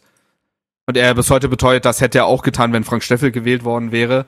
genau. Aber trotzdem hatte es, nachdem er ja vorher pro Steffel wahrgenommen wurde, einen sehr klaren Beigeschmack. So, ich weiß gar nicht, ob ich jetzt dazu, also scheiß drauf, ist mein Podcast hier. Ich kann eigentlich erzählen, was ich will. Ich bin hier kein Journalist oder so. Ähm, äh, ich sehe das alles total ähm, ein, ähm, also das, was du jetzt erzählt hast, und ich äh, kann, ja, ich weiß nicht, ich, ich finde es nicht in Ordnung, wie das gelaufen ist. So. Also ich finde es äh, Ja. gar nicht in Ordnung und ähm, würde mir von einem, von einem Aufsichtsrat-Vorsitzenden auch einfach wünschen, dass, dass ich wünsche mir einfach, dass die ihre Klappe halten und nicht zur Bild gehen. Fertig. Das fände ich eben auch irritierend. Er hat damals zu den, als sich Bernstein quasi kritisch äußerte bezüglich ähm, dieses gestaltenden Elements, was da Brüggemann quasi war, ähm, dazu hatte Brüggemann damals gesagt, dass er sich in erster Linie erstmal wünschen würde, dass man mit und nicht übereinander spricht. Und jetzt exklusiv Interview bei der Bild, weil es um ihn selber geht, rauszuhauen, boah, weiß ich nicht. Also, ne, das ist halt, und genau das ist ja das Problem, und ich glaube, das ist etwas, was dieser Verein ja, woran dieser Verein jahrelang krankte, ist ja, dass Egos vor das Wohl des Vereins gestellt wurden. Genau. Und wenn ich dann nicht, und wenn ich es dann nicht aushalte, bis zur Mitgliederversammlung zu warten, um mich dieser, diesem Abwahlantrag zu stellen, denn Klaus Brüggemann wird eine Chance haben zu reden. Das wird ja nicht über seinen Kopf hinweg einfach entschieden und dann Pust, Pustekuchen war nett mit dir, ciao. Da, er wird ja eine Chance haben, dazu Stellung zu beziehen. Das aber öffentlich bei der Bild zu machen, finde ich schwierig. Und ich habe zumindest, also wie gesagt, es Wenn- ähm, wenn- muss sorry. aufpassen, aber ich habe Fragen bezüglich des vorzeitig veröffentlichten Antrags in irgendwelchen Facebook-Gruppen. Ist äh, ganz, Da habe ich einfach Fragen zu. ganz sicher. Weil wer, wer kann das denn gemacht haben? Weiß Also ich wirklich generell löscht Facebook, wirklich. Hertha und Facebook ist keine gute Kombination. Das funktioniert nicht. es ist, ja, es ist so, aber, Das wissen wir spätestens seit Jürgen. aber, Ja. also, ja, also ich finde Kalu eigentlich schon. Ich finde es auch ganz, äh, ganz, ganz schwierig und klar, man möchte jetzt niemandem was unterstellen, aber es, also es schickt sich schon so an, als wenn da irgend, als wenn es da irgendjemandem mehr um seine Person als um Hertha BSC gehen würde, weil wenn du, wenn du, sagen wir mal, das klingt jetzt wieder nach äh, Christoph Daum, aber wenn du ein reines Gewissen hast, dann stell dich da einfach hin und äh, halt es aus und gib die Argumente und wenn die wirklich so überzeugend sind, dann wirst du das auch überstehen, dann wir- wirst du auch diesen Abwahlantrag überstehen. Aber mit den ganzen Sachen, die du jetzt auch gerade noch mal schön äh, chronologisch aufgeführt hast, ist das für mich halt auch nicht haltbar. Und ich habe auch, also das habe ich ja auch bei uns in die interne Gruppe geschrieben, so, hm, also ich weiß jetzt auch nicht wegen dieser wegen dieser Abwahl. Ich meine, in ein paar Monaten oder es ist ja fast schon wieder ein paar Monaten, ist ja schon wieder Wahl. Äh, weiß ich nicht, aber der Aufsichtsrat, wird der dann auch schon wieder gewählt? Nee, ich glaube nicht, ne? Nee. Das dauert noch eine Weile. Ja, aber man, da hätte man ja wieder die Chance, ihn abzuwählen. So, ist das jetzt das richtige Mittel? Aber ich glaube, in dem Fall ist das äh, wahrscheinlich so. Das ist der Zum, Zumal Brüggemanns Verhalten echt einfach widersprüchlich wirkt in vielerlei Punkten. Und ähm, also zum einen er dreht sich das immer, wie es ihm passt, so ein bisschen. Zum einen beruft er sich auf die Satzung, zum anderen sagt man, die Satzung muss man auf jeden Fall ändern. Äh, besser gestern als heute. Ähm, dann sagt er, dass alles, was jetzt in diesem Themenbereich passiert, nur Unruhe in den Verein bringt. Wem haben wir das denn zu verdanken? Also zum Großteil ihm selber. Und das sind so Punkte, die sein Verhalten einfach äh, oder seine Aussagen wirklich mittlerweile auch einfach unglaubwürdig erscheinen lassen. Ich weiß noch, dass er damals auf der Mitgliederversammlung auch wirklich nicht souverän war. Also es, er wirkte beinahe überrascht von der Kritik, die in der offenen Aussprache an ihn gerichtet wurde. Ähm, ich erinnere mich auch noch, leider kriege ich den Wortlaut nicht mehr zusammen, deswegen kann ich das nicht zitieren, aber ich weiß noch, dass als die Wahl entschieden war, musste Klaus Brüggemann nochmal ins Mikrofon und hat auch irgend so eine Aussage tätig, die auch wie so, die hatte so ein schlechtes Verlierer- gehen, weiß ich nicht. Das ich war so eine ganz komische Aussage, wo äh, viele Mitglieder auch nochmal erzürnt waren, dass er da nochmal irgendwie Partei für Steffel ergreift und irgendein unsachlicher Kommentar, wie diese Wahl jetzt ausgegangen war oder so. Oder er hatte sich über das Diskussionsniveau beschwert oder was auch immer. Da war nochmal irgend so eine ja, auf jeden Fall sehr souverän, unsouveräne Aussage und das, wie gesagt, es ergibt ein Gesamtbild und was für mich einfach schwer wiegt, weil vieles, und das habe ich deswegen ja so versucht, so neutral und so vorsichtig wie möglich zu formulieren, vieles könnten erstmal nur Vorwürfe sein. Aber wenn Marvin Brumme bestätigt, dass ihm vom Aufsichtsrat durch die Blume gesagt wurde oder, oder von Klaus Brüggemann selbst, dann muss man vielleicht auch nicht den ganzen Aufsichtsrat mit reinziehen, vor, empfohlen wurde, seine Wahl zurückzuziehen, dann, dann ist eine rote Linie in meinen Augen überschritten. Weil das ist nicht die Aufgabe des Aufsichtsrates. Nee, genau. Und das ergibt halt ein Bild, wenn der gleiche Aufsichtsrat, der einen Frank Steffel zwei Wochen vor der Wahl plötzlich als Kandidaten vorschlägt, dann noch das Auf, äh, noch das äh, Teilnehmerfeld aufräumen möchte. Das, ah, weiß nee. ich nicht. Ja, finde ich auch nicht gut. Ja, und das widerstrebt das, all dem, was man gerade, ja, und das widerstrebt all dem, was man gerade mühsam aufbaut. Ja, absolut, genau. Es geht halt genau nicht darum, irgendwie nur sich selbst im Blick zu haben, sondern äh, den Verein. Und ich meine, also es klingt jetzt auch ein bisschen doof oder wie so ein Fanboy, aber das ist, halt, das ist halt, das, das ist halt, ähm, das ist halt einfach, äh, die Personalie Bernstein zeigt das halt sehr, sehr gut. Also dem geht's halt um nichts anderes. Der hat seinen Job mehr oder weniger hingeschmissen. Ähm, ist ehrenamtlich jetzt da unterwegs und gibt alles für Hertha BSC. Dem geht's nicht um seinen Namen oder so, sondern dem gibt's einfach, dem geht's einfach nur um den Verein. Also, ich wollte einfach nur mal eine Grundlage legen, damit sich dann jeder sein Bild machen kann für die Mitgliederversammlung. Ähm, genau. Ja. Soweit das. Und vielleicht auch für alle, die jetzt noch nicht Mitglied sind, einfach damit man das mal einordnen kann, was sonst halt äh, so passiert. Ich glaube, das ist schon sehr wichtig, weil, wie gesagt, wir bewegen uns gerade in eine richtige Richtung und wir müssen es halt einfach schaffen, genau diese Sachen aufzubrechen. Und was du vorhin meintest, mit der war ganz überrascht, dass er da nochmal Kritik geerntet hat. Ja, weil das äh, früher, glaube ich, nicht so war weil da diese Kritik nicht kam und äh, da die Leute vielleicht auch nicht so gut informiert waren wie heute oder sich da auch nicht, und das unterstellt man ja auch mal gerne, ja, und dann bilden sich da so Gruppen und die sind dann total organisiert. Ja, ist ja auch gut so, dass es Leute gibt, die sich damit beschäftigen und die dann halt auch einen Plan haben von Sachen und äh, man nicht irgendwie sagt, ja, ja, die werden es schon alles schlucken, das wird schon laufen. Äh, ich stelle mich dahin, äh, wedel mit, ein bisschen mit den Armen und dann ist alles gut. Ähm, deswegen, wir bewegen uns da in die richtige Richtung. Äh, ich bin ganz gespannt, was auf der Mitgliederversammlung da auch noch ähm, dazu kommen wird. Da wird es ja auch noch einige. Ich bin auch gespannt, wie Kai Bernstein sich dazu verhalten wird, weil er wird dazu auch Stellung beziehen ja. müssen. Ja, so. genau bin ich äh, gespannt. Genau, ansonsten äh, wird es ja auch noch äh, spannend, wie das Ganze mit diesen, äh, mit der Aufarbeitung dieser Spionagegeschichte, wie das noch läuft. Also das wird, glaube ich, auch noch mal wild. Ähm, ja, du, ganz viele De Themen. Es, sind, es wird immer noch einen 100-Tage-Bericht geben von Geheim Bernstein. Bin ich mir ziemlich sicher, dass er das dann zumindest als Rede in irgendeiner Form machen wird. Ähm, Tom äh, Herrich wird sich äh, vorstellen müssen. Ja. Ne? Und gleich mal auch mit einem nicht so leichten Thema, wenn ich dazu überleiten darf. Ja, gerne. Denn das ist das nächste heiße, heiße Eisen bei Hertha. Der Jahresbericht der KGAA ist veröffentlicht worden. Und ja, ich hatte ja vor nicht allzu langer Zeit, das war ja im Sommer, habe ich ja für den LBB einen Artikel über Herthas Finanzen geschrieben und der war ja wirklich auch nicht positiv, muss man ja sagen. Aber die Zahlen, die geben eigentlich genau das her, beziehungsweise sind vielleicht sogar noch ein bisschen schlimmer als erwartet. Ähm, soll ich da mich mal kurz ins Zahlengewitter bewegen? Ja, ich weiß gar nicht, ob wir jetzt äh, so krass detailliert darauf eingehen müssen. Was ist denn der, was ist denn der Schluss? Also der der ganzen der ganzen Also, Geschichte. Was ist der Schluss? Ja, also ähm, man kriegt jetzt halt den nächsten krassen Verlust in Folge, den dritten. Und dadurch schrumpft halt das Eigenkapital, was mal bei 107,6 Millionen war, jetzt auf 29,5. Und man rechnet im nächsten Jahr wieder mit einem massiven Verlust. Und dann bewegt man sich im negativen Eigenkapitalbereich und dann ist einfach alles weg.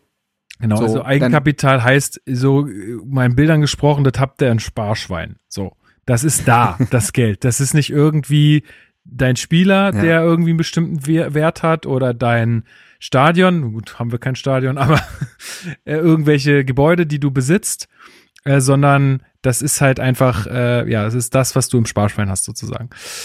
Und ähm, genau, davon war ja viel da nach Windhorst. So, ähm, Man hatte zumindest etwas aufgebaut. Auch da hatte ich ja damals mit dem Finanzexperten, äh, Experten, mit dem Sportökonomen gesprochen, der gemeint hat, auch nicht so viel, wie man eigentlich meinen müsste, aber es Viel war was. für Hertha. Das wird so, da genau. So, ähm, was man auch meinen müsste, was der KGAA-Bericht aber nicht hergibt, ist, dass die Personalkosten ja massiv reduziert sein müssten.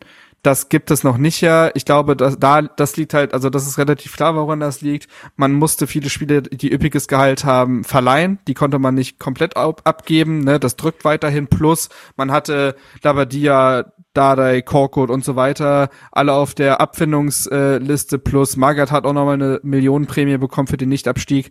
Man hat ja auch äh, man hatte zwischenzeitlich auch mehr Mitarbeiter als vorher. Das war sicherlich auch in diesem Umbruchsprozess ähm, mit Bobic, der ja auch viele Leute installiert hatte. Jetzt geht man ja, jetzt reduziert man ja wieder mit den Direktorenposten, die da geschaffen wurden. Ne? Also kein Nachfolger für Keuter und so weiter.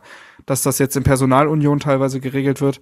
Das Problem ist halt, auch Hertha konnte auch immerhin die Verbindlichkeiten ein bisschen reduzieren und auch wieder den Umsatz ein bisschen steigern. Das ist positiv, auch wenn es sich auf einem niedrigen Bo Niveau bewegt. Was ein großes Problem ist, und auch das habe ich damals in meinem Artikel geschrieben, man muss im Herbst 2023, also in einem Jahr, muss man die Nordic Bonds Anleihe be- abbezahlen und da werden auf einen Schlag 40 Millionen fällig. Genau. Das ist Stand jetzt nicht zu stemmen. Also man hat sich Das Geld heißt- geliehen und das muss Ja. man zurückzahlen. Das ist so vereinbart vertraglich. Was passieren wird, ist, man nimmt eine neue Anleihe auf. Ja, ja, Also anders so wird's laufen. nicht gehen. So wird's laufen. Und was auch interessant ist, ist, dass diesem KGAA-Bericht äh, geschrieben wird, dass man für das Geschäftsjahr 22, 23 mit einem Umsatz von 141 Millionen rechnet. Und darin enthalten sind weitere Transferablöse in Höhe von, das ist natürlich dann hochwirtschaftlich einmal irgendwie durchgerechnet, aber das wird wahrscheinlich anders kommen, weil niemand den Transfermarkt predikten kann. Äh, Transfererlöse in Höhe von 21 Millionen und explizit werden da Spieler wie Luke Bakio, Toussaint, Piontek und Konga genannt, die als Tafelsilber herhalten könnten. Ähm, Bernstein selbst sagt, dass dieser Bericht mit einem Wort zu beschreiben ist, herausfordernd. Und er bezeichnet es als eine der schwierigsten Aufgaben in der Historie dieses Vereins. Und Bobic sagt, dass ähm, man jetzt quasi Schritte rückwärts gehen muss. Und gleichzeitig muss man ja aber auch Sch- Sch- Schritte vorwärts gehen in der Entwicklung. Ne? Aber finanziell tatsächlich, daran ist er ja gerade gebunden, muss man Schritte rückwärts gehen, weil man weiterhin Kosten abbauen muss, weil man weiterhin Spieler loswerden muss. Und das ist das Spannungsfeld, in dem sich Hertha aktuell bewegt. Und Ja, wir ich glaube tatsächlich, dass ohne, also meine, meine Prognose dahingehend ist, wenn Hertha sich nicht sportlich stabilisiert, was darin binden würde, dass man in der Liga bleibt, da die Erlöse bekommt und dass man Spieler weiterentwickelt, die man für, äh, ne, für eine gute Differenz verkaufen kann mit viel Gewinn. Das ist nämlich das Geld, womit dann tatsächlich mal Anleihen und so weiter wirklich bezahlt werden können, weil ansonsten ist das nicht tragfähig. Wenn das nicht passiert, dann weiß ich nicht, wo dieser Verein stehen wird. Das ist tatsächlich eine richtig, richtig brenzliche Lage. Und ordnet nochmal ein, in welchem Regal Hertha aktuell rangiert. Ist auch, ist auch gut, dass sie es jetzt nochmal so klar machen. Es ist natürlich auch für weitere Transfers wichtig, dass nicht mehr alle glauben, wir hätten irgendwie den wahnsinnig dicken Geldbeutel. Und ich meine, erinnern wir uns mal zurück, die jüngeren Erfolge mit Hertha haben wir auch eher mit kleiner Geldbörse gefeiert. Also das war nicht, also wir haben es jetzt, das Experiment ist absolut schief gegangen. Wir haben uns richtig viel Geld eingekauft, wir haben uns da irgendeinen so Investor in, ins Boot geholt, der jetzt nur Stunk macht. Äh, wir haben uns viel zu teure Spieler und Gehälter geleistet, die, sagen wir mal, teilweise immer noch äh, ja ihren, ihren Wert schuldig sind da in dem ähm, in dem Sinne. Also das das ist nicht der Weg. Der Weg ist Zusammenhalt, genauso wie es jetzt Mannschaft und Fans äh, gerade darstellen. Der Weg ist Zusammenhalt in den Gremien, in der in den in den wichtigen Positionen im Verein und äh, das ist harte Arbeit. Und ich glaube, damit, da haben wir, und jetzt bin ich wieder super positiv und so und äh, der Optimist gegenüber Schwarz, aber damit, glaube ich, hab, haben wir mit Schwarz einen Trainer, der das schaffen kann, aus meiner Sicht. Ähm, da haben wir gute Leute, die, die das schaffen können. Ähm, ja, und das wird halt hart, aber also genau, was du glaube ich noch nicht erwähnt hattest, waren die Tabellenplätze, mit denen man gerechnet hat, ne? Also, du hast ja auch so. TV-Geld verloren. Ja, das stimmt. Ähm, Einfach dadurch, dass du so schlecht äh, platziert warst in den Jahren. Du rechnest natürlich jetzt nicht mit Relegation oder so, sondern du nee, rechnest nee, nee, natürlich irgendwie mit du Platz 10 ja sogar, oder sowas. Ich wollte gerade sagen, teilweise sogar wahrscheinlich mit einer besseren Position, als du sie aktuell hast, weil du ja denkst, dass deine Investitionen sich sportlich auszahlen werden. Genau, genau. Ja, und das, das muss, also das kommt dann halt über sportliche, ähm, über sportliche Leistungen kommt dann auch wieder das Geld rein und so muss man sich Stück für Stück nach oben arbeiten. Aber es geht nicht alles hauruck. Nee, und wir dürfen nee, uns halt auch, wie gesagt, einfach keine Illusion mehr machen, was die Transfers angeht. Ne? Also es ist niemand unverkäuflich, ganz im Gegenteil, es werden die, die sehr gute Leistungen machen, als erste gehen. Ähm, da sehe ich einen Luki Bacchio, einen Toussaint, einen Serda. Und ähm, natürlich unter der Prämisse, dass die Altlasten auch wegfallen. Darida verdient noch sehr viel, Selke verdient noch sehr viel, Plattenhardt verdient noch sehr viel Geld. Und ähm, das muss alles abgeschüttelt werden und wahrscheinlich Teil auf die Jugend gesetzt werden, weil man das nicht.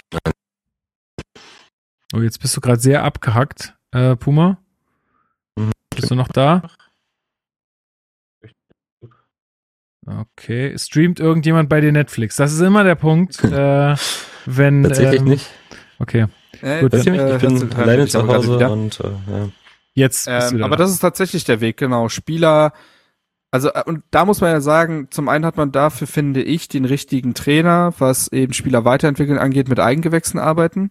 Und man hat eigentlich in meinen Augen, ich weiß, viele Transfers von Bobic kann man kritisch sehen und so weiter, aber an sich, das, was er in Frankfurt geleistet hat, ist genau dieser Weg. Überlegt mal, wie der Frankfurt in den ersten Jahren da durch den, äh, durch die Saisons geschubst hat, indem er sich vorher gescheiterte Spieler oder mit intelligenten Laien beholfen hat. Also, Luka Jovic und so weiter, die kamen, die, oder Ante Rebic, das waren ja keine teuren Transfers. Ja, so. Also irgendwann da, wird Dong Jun Lee auch noch mal richtig durchstarten bei uns und dann wird das richtig geil, weil, ja, ja, weil wir wissen eins, Marc. Zitat Bobic, die äh, Asiaten, die sind einmal ein fleißiges Völkchen. Ähm, ja, also ich Nein, aber das ist doch das Risiko. Zange aus Sona und Lee. Aber das ist auch das Risiko bei der Transferpolitik, ja. ne? Du holst Spieler wie Ensona, ja. du holst Spieler wie Lee und dann setzt du vielleicht noch auf äh, Nankamp und ja, einer von denen muss funktionieren, ja, um dann die nächsten 10 Millionen Einnahmen zu generieren. Man, ja, exakt das, exakt das. Und man, man sieht ja auch, dass dieses Modell funktionieren kann. Also guck nach Freiburg, guck Union an. Die haben ein Haufenweise, Freiburg mittlerweile ja nicht mehr, die mittlerweile können die sich ja richtig geile Spieler kaufen und die geilen Spieler wollen da auch hin. Ähm, aber die haben ja jahrelang, haben die ihre besten ja. Leute jede Saison abgeben müssen und haben die einfach gut ersetzt. Ähm, aber da ist Ruhe im Verein. Klar, also auch kein, keine Stadt wie Berlin, aber da ist Ruhe im Verein, da arbeiten alle äh, kontinuierlich Sagtest du gerade bei Union, das ist keine Stadt wie... Oh, sorry. das ist ja nur Köpenick. ich hab's auch auf Freiburg bezogen. Ich bin verwirrt. Die Leimfarbe, die, diese Dämpfe, weißt du? Ja, ähm, ja, das ist nicht gut für dich. Ja, ja. Ähm, nee, aber mein Punkt ist, glaube ich, klar der Weg ja. kann funktionieren. Er dauert halt ein bisschen länger und wir müssen uns da einfach ein bisschen in Geduld üben. Ähm, Wisst ihr, welcher Manager richtig gut da drin ist, so mit Eigengewächsen arbeiten und äh, so Spieler holen und teuer verkaufen? Michael Preetz. Vielleicht sollten wir uns den nochmal angucken. also, ne, das war aber genau die Zeit. Es ne, war, mit Paul Dardai und dann, und dann hast du einen Brooks verkauft, einen Lazaro, einen Weiser und ja, aber gut. Ähm, der Weg, der führt dahin zurück und muss so sein. Ähm, ich finde an sich, dass die Wurzeln gerade geschlagen werden, aber man muss halt sehen, wie heftig der Windhorst ist. Boah. so eine Kabarett. Ja, aber wirklich. Line. Aber wirklich. Gut. Ganz fein Beil. Ähm, ich glaube, aber mehr gibt's dazu nicht zu sagen. Also finanziell sieht's weiterhin nicht gut aus ähm, und dementsprechend muss man auch handeln. Deswegen darf man jetzt auch keine Luftschlösser äh, bauen. Nope. Gut. Haben wir dann alles äh, newsmäßig abgehakt oder? Ja, doch, größtenteils schon, würde ich sagen. Ich glaube, sonst alles würde den Rahmen sprengen. Gut, dann lasst uns doch mal ein bisschen auf das vergangene Spiel äh, am Samstag um 15.30 Uhr gucken. Ähm, jetzt muss ich noch kurz meinen Einspieler suchen. Wo ist er denn? Ja, ich habe jetzt mittlerweile zu viele Fenster offen. So, ab geht's in die Spielanalyse.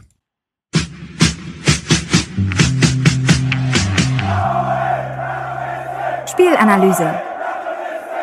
Herzlich willkommen zur Spielanalyse. Ausverkauftes Haus im Berliner Olympiastadion. 15.30 Uhr, wunderbares Wetter, sonnig. Ich war mit meinem Vater unterwegs, es war hervorragend. Ähm, das, also wir hatten echt auch Glück mit den Einlassschlangen und so weiter. Also das war alles sehr gut geregelt. Es war ähm, ein wunderbarer Tag, um ein schönes Fußballspiel zu sehen. Ähm, und ich finde, ähm, um mal da vorzugreifen, so war es auch. Ähm, wir haben ein gutes Spiel gesehen. Aber vielleicht kommen wir erstmal zur Aufstellung, Puma. Was hat sich denn bei Hertha getan? Ähm, Konga war ja nicht fit. Also er war auf der Bank, aber er konnte nicht von Anfang an spielen. Was hat ähm, sich Schwarz einfallen lassen? Ja, statt Konga durfte Fußballgott Davy Selke stürmen. ähm, ich So glaube, wird er auch immer benannt äh, Ich wollte mittlerweile. gerade sagen, das ist einfach Ist er ja eine auch, oder? Hat denn eigentlich schon niemand für die Ey, der Mann hat 200 Nationalmannschaft vorgeschlagen? Bundesligaspieler jetzt. Also. Nein, aber ich glaube, das war auch soweit die einzige personelle Änderung ähm, zur, zur Vorwoche. Ja, Boetius hat ge- angefangen, nachdem er ja gegen Bremen erst draußen war und dann für Jovetic Okay, mhm. reinkam, aber Genau, de facto, Jovetic ist verletzungsbedingt ausgefallen. Boetius ist, äh, genau, hat gestartet. Und das sah zunächst nach einem 4-3-3 aus. Auch das wäre eine leichte Änderung gewesen, hat sich aber auf dem Spielfeld anders ähm, ja, wiedergegeben. Ja, es war ein Doppelsturm eher so, ne? Genau, war ein 4-4-2. Man dachte, Luki Bacchio ist, äh, würde rechts starten, hat aber neben Selke vorne begonnen und ich glaube, das war relativ clever von Schwarz, weil wir sonst auf der rechten Seite so ein 1 gegen 1 hätten zwischen Davies und Luki Bacchio und damit äh, jegliche Stärken von Luki Bacchio neutralisiert hätten. Ja, also so ein Davies ist, glaube ich, noch mal einen Schritt schneller. Aber ähm, genau, so sah das dann im 4-4 äh, ja, 4-4-2 aus. Und Hertha ist ganz gut in die Partie ge- reingekommen. Genau, bei Bayern muss man noch kurz äh, einen Einwurf sagen. Äh, Neuer ist ähm, wieder reingerückt in die Mannschaft. Der war Gott sei Dank vor der WM. ja unser Nationalheld. Äh, er ist wieder da. Ähm, nee, aber muss man glaube ich schon bemerken, ähm, dass der wieder gespielt hat. Ähm, das erste Spiel nach seiner längeren Pause, weil er an der Schulter verletzt war. Ja, aber du hast es gesagt, Puma. Ey, ich fand auch Hertha ist gut ins Spiel gekommen. Es war wirklich eine, eine Partie, wo man gesagt hat, das ist erstmal auf Augenhöhe, weil es ja auch gleich erstmal die erste Chance gibt, Marc, für Hertha. Und zwar gar keine so schlechte. Ja, äh, in der vierten Minute war es, glaube ich. Ähm, starke Balleroberung von Luke Bacchio, beziehungsweise aus Bayern ein katastrophaler Pass von Davies, so. ähm, und dann nimmt er einfach mal das Laufduell mit Upamecano, die sollten sich ja das ganze Spiel lang äh, in den Haaren liegen, ähm, nimmt er einfach mal das äh, Dribbling an und läuft los und ja gut, der Winkel wird dann schwierig, trotzdem guter Abschluss für die Moral schon mal gut, den ersten Abschluss des Spiels gelandet zu haben. Ähm, vielleicht nochmal zu dem 4-4-2, was eben auch die ersten 10, 15 Minuten ähm, vielleicht erklärt, warum sie so gelaufen sind. Das hatte ich auch in meinem RBB-Artikel geschrieben. Nicht nur, um Luke Bacchio quasi näher ans Tor zu bringen, war das ein super Move, das stimmt, Puma, sondern vor allen Dingen gegen den Ball war das extrem clever. Ähm, ich finde, bei Hertha hat man sich ja manchmal so gefragt in den letzten Jahren, was haben die unter der Woche eigentlich gemacht?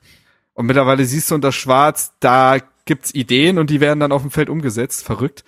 Ähm, in dem Fall war es halt so, Bayern baut in den letzten Monaten ganz klar über zwei Innenverteidiger auf und dann in so einem, also die spielen quasi so ein 2-3-5 im Aufbau. So.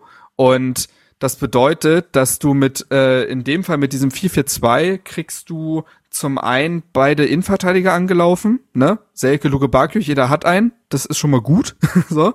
Also das bedeutet Zugriff und die beiden Außenverteidiger, Davies und ähm, Masroi war es in dem Spiel, ähm, werden von en entweder Richter oder Boetius in Manndeckung genommen.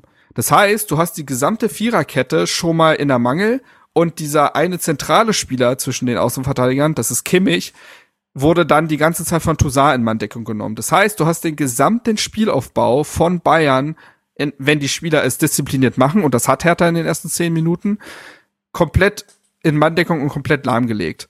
So, und Bayern hat dann gedacht, okay, dann müssen wir relativ schnell einfach auf die offensiven Außen kommen, auf äh, Nabri und Manet, ähm, um da quasi dann da uns frei zu spielen. Aber auch da hat Sandro Schwarz dran gedacht, denn sobald dieser vertikale Pass kam, hat die Pressingfalle aus Außenverteidiger und zentralen Mittelfeldspieler zugezogen. Das hat, hat man sehr gut gesehen. Wenn der lange Ball auf Manet kam, war sofort Kenny und Toussaint waren sofort da. Und auf der anderen Seite waren es Plattenhardt und Serda, die dann bei Nabri sofort da waren. Da waren, da haben also diese Pressingfallen zugeschnappt. Und da hatte man dann ja auch öfter mal Ballgewinne, wodurch es dann selber im eigenen Angriff mal schnell ging. Und das war die ersten zehn Minuten extrem gut umgesetzt. Also nicht nur, dass du die Idee gesehen hast, sondern die Spieler haben sie auch diszipliniert umgesetzt. Problematisch wurde es dann, als sich Kimmich zwischen die Innenverteidiger hat fallen lassen. Weil dann ging dieses ganze mannorientierte System numerisch einfach nicht mehr auf. Ja. Kimmich kann extrem gute lange Chipbälle spielen, das weiß jeder. Und dadurch entstanden die ersten Chancen und ja, in der zwölften Minute fällt da dann ja auch direkt das erste Gegentor. Genau. Vermeintlich aus dem Nichts. Ja, würde ich schon so sagen, weil es ja auch der erste Abschluss war, den Bayern überhaupt hatte. Ähm, also und das Ganze entstand ja eigentlich auch nur in Anführungsstrichen aus einer aus einem Missverständnis. Also irgendwie Mhm. stehen da Toussaint, Serda und Rochel stehen da so in so einem Dreieck und dann liegt der Ball so mehr gefühlt so in der Mitte und alle sagen, nimm du, ich hab ihn sicher. Und Ja, ähm, ja. dann äh, ja, äh, weil- also ist da sind da Abstimmungsprobleme. Äh, Manet ähm, nimmt sich dann einfach die Kugel, spielt den Ball rüber zu Musiala. Der ist sträflich frei. Da müssen wir auch gleich noch mal drüber reden. Ja, Ähm, und der macht's natürlich, also der Typ ist ja, da hat man sich ja wirklich dran gewöhnt, dass der jetzt einfach mittlerweile einfach scored wie sonst was. Ist ja einfach Wahnsinn. Wie alt ist der? 16? Nee, 19. 19. 16. Naja, komm, also. äh, Er ist- sieht wie 16 aus, das stimmt schon. Ja. Aber ja. Jung geblieben, ähm, jung geblieben. Ja, ab, absurd eiskalt vom Tor. Das war natürlich eine absurde Effizienz von Bayern, aber ja, jetzt geht's wieder los mit Plattenhardt und Co. Aber ey, es Das kann nicht auch sein. das kann ich nicht mehr sehen. Platten, also Plattenhardt hat zwei Verteidigungsstile quasi. Entweder Flanke alibi-mäßig verteidigen, indem ich den Ball, äh, den, äh, das Bein hochreiße, oder ich stehe einfach als dritter Innenverteidiger viel zu eng, viel zu eng. Das hat man diese Saison schon öfter gesehen. Und das wird nochmal zum Thema nachher, bei Mhm. einem anderen Tor. Er steht, ich weiß gar nicht, also, wo, wo will er denn hin? Also, Er orientiert sich zu ganz sehr in die, in die Mitte, also zum Ball ja, und verliert er dadurch wird halt zu Musiala aus leicht, er wird halt, ja genau, er wird halt zu leicht desorientiert und dann ist Musiala frei und wie gesagt, den musste aktuell nicht bitten und äh, das ist dann drin, aber ja, es ist, man kann die, äh, und das ist bei allen Toren so, du kannst sagen, ja, ist ja irgendwie auch ein Eiertor und hm, aber du kannst es jeweils in der Entstehung halt deutlich besser machen und Hat Schwarz da auch gesagt. ist es halt auch. hat Schwarz auch auf der Genau, PK das- das gesagt, stimmt. dass er, also dass die Mannschaft auch weiß, dass wir, dass sie immer was dazu getan hat. Das sind nicht einfach nur die großen Bayern gewesen, sondern es Ja. waren immer Fehler von uns. Übrigens auch eine Aussage, die mich, die mich in dem Weg, also Sandro Schwarz sagt einfach viele richtige Dinge. Das ist doof, das vielleicht so kurz, so kurz äh, festzuhalten, aber wie oft hatten, hatte Hertha in den letzten Jahren Trainer, ich erinnere besonders an Typhon Korkut, wo ich ja hier auch mal wieder das Zitate-Bingo gespielt hatte, wo, ja, wo ein Spiel eingeordnet wird und, und vom Trainer und man so sagt, das stimmt doch de facto nicht. Und dann wird sich hinter, so- hinter so Phrasen irgendwie versteckt oder so. Das nehme ich bei Sandro Schwarz nicht wahr. Ja, das stimmt. Weder wird zu krass gelobt, noch zu sehr irgendwie duckmäuserisch kritisiert. Und auch da finde ich es vollkommen richtig zu sagen, ja, ist halt nicht nur der große FC Bayern, das ist in der Analyse richtig. Ja, der schafft äh, die gute Balance zwischen ich bin Teil dieses Teams und Teil der Mannschaft, stelle mich vor sie oder hinter sie, wie man das sehen will, äh, kann aber auch kritisieren und mir nimmt es keiner krumm am Ende. Äh, Puma, du warst ja auch im Stadion, äh, mitten in der Kurve. Ähm, was war denn dein Gefühl nach dem 1 zu 0? Hast du gedacht, jetzt, oh, okay, jetzt ist das erste gefallen, alles klar, 6-0, ciao? Ja, ich glaube grundsätzlich, wenn man gegen Bayern ein Gegentor bekommt, ist das schon aufgrund der Erfahrung aus den letzten Jahren einfach immer schon wie so ein Todesurteil so ein bisschen. Ähm, das heißt, der Kopf ging erstmal schon nach unten, gerade auch, auch, auch aufgrund des Spielverlaufs. Ja, also wir haben es ja auch angesprochen, sehr gut reingekommen. Marc hat es sehr gut beschrieben mit der mit dem System. So ein 4-4-2 lässt ja an sich nichts mehr zu, außer du wechselst schnell die Seiten. Das hat Hertha aber auch gut verhindert. Und dann kommen sie doch durch die Mitte. Und da muss man sagen, es ist so eine Mischung. Es ist eine Mischung aus individuellen Fehlern und es sind dann doch die großen Bayern weil sie eben doch technisch so unglaublich hm. brutal stark sind. Halt, ne? Das mussten wir dass auch sie jedes so Mal, ja. Sorry, das mussten wir auch jedes Mal feststellen. Ich habe auch zu meinem Vater gesagt, Alter, wie diese Pässe ankommen. Ja. Jeder Pass, der sitzt einfach, der kommt auf den Mann und die können das auch alle annehmen. Der springt Eben. auch nicht weg oder so. Ja. Und dann eben dieser individuelle Fehler da von Serda und Rochel und wie gesagt Platten hat, der viel zu weit weg steht. Ich weiß nicht, was was äh, Mittelstadt im Training macht. Ja, das fragen wir Aber uns alle. irgendwann, Frage. irgendwann, also muss er da irgendwas machen. Das hat schon so viele Tore gekostet. Aber die Mannschaft hat gut reagiert. Ja, Mhm. direkt, direkt den Kampf wieder äh, angenommen, direkt ähm, das System beibehalten und da weitergemacht, wo es aufgehört hat im Prinzip. Und auch da merkt man den Fortschritt einfach. Die Mannschaft hat einen Plan, an dem sie sich festhalten kann und auch einen Plan B, wenn Plan A nicht so gut funktioniert. Und daran hat es ja so oft gescheitert in der Vergangenheit, Mhm. dass die Mannschaft nach einem Rückschlag nicht mehr wusste, was passiert. Ja. Und Rückschläge gab es in diesem Spiel nicht nur ein. Und trotzdem hat die Mannschaft eben einfach weitergemacht, ja. Und wie gesagt, ich war im Stadion, ich habe es jetzt alles nicht mehr ganz chronologisch im Kopf, aber ich glaube, die nächste Chance hatten auch wieder wir, Ja, Marco Richter. noch bevor es 2 zu 0 stand, ja. Und wir kamen wieder in eine Phase hinein, wo wir stärker wurden. Und wie du schon sagst, Marco Richter mit einer unglaublichen Willensaktion. Absolut. Ja, der sich da den Ball, äh, der schlecht verarbeitet wurde zunächst, aber Richter ähm, erkämpft sich den sofort wieder und ohne lange zu fackeln zieht er da ab. Und da muss Neuer sich schon ganz schön strecken, um da Absolut, der hätte richtig gepasst, ja. Also er, äh, ich meine, es ist ein bisschen gut Glückball so, aber ähm, am Ich glaube, der Ende. antizipiert früh genug, dass Richter da hinschießen will, deswegen hält er den. Ja, Also ja. wenn ein Torhüter da steht, dann sollte den jeder Bundesliga-Torhüter haben, aber überhaupt so früh zu antizipieren, was Richter vorhat, das ist halt die Extraqualität. Und Also ganz oft Torwart Richter in so einer wieder- Situation, ganz oft siehst du den Torwart in so einer Situation den Ball einfach lange hinterher gucken, weil er völlig falsch Genau, in der genau. Ausgangslage steht, um da ranzukommen. Exakt. In dem Und Fall Beinahe hätte, beinahe hätte Richter das nächste Tor des Monats erzielt. Ähm, die Entstehung fand fand ich insofern interessant. Zum einen super gut nach vorne verteidigt von Kempf, der sich den Ball da von Choupo-Moting abholt, direkt zu Serda passt. Serda mit einem herausragenden Pass auf Davy Selke. Ich werde gleich sagen, das wird kein, das wird glaube ich keine Podcast-Folge, wo wir Davy Selke bashen könnten oder so, was wir eh nicht tun, aber wo er, ich, also, in der, in dieser Szene sieht er einfach nicht gut aus. Und die Ballannahmen von Davy Selke, das war auch schon gegen Bremen zu, zu sehen, sind ein großes Problem. Das ist lustig, dass dann genau in dem Spieltag ist so ein sehr, sehr ähnliches Tor bei Gladbach gefallen. Da spielt Player einen überragenden Ball auf Tyram genau in diese Schnittstelle und Tyram nimmt ihn perfekt an und das ist ein Tor. So, das ist der entscheidende Unterschied Ich sag, in dir der mal, Szene. ich sag dir mal eins, Marc. Nagelsmann hat es nämlich ganz gut gesagt auf der PK am Ende.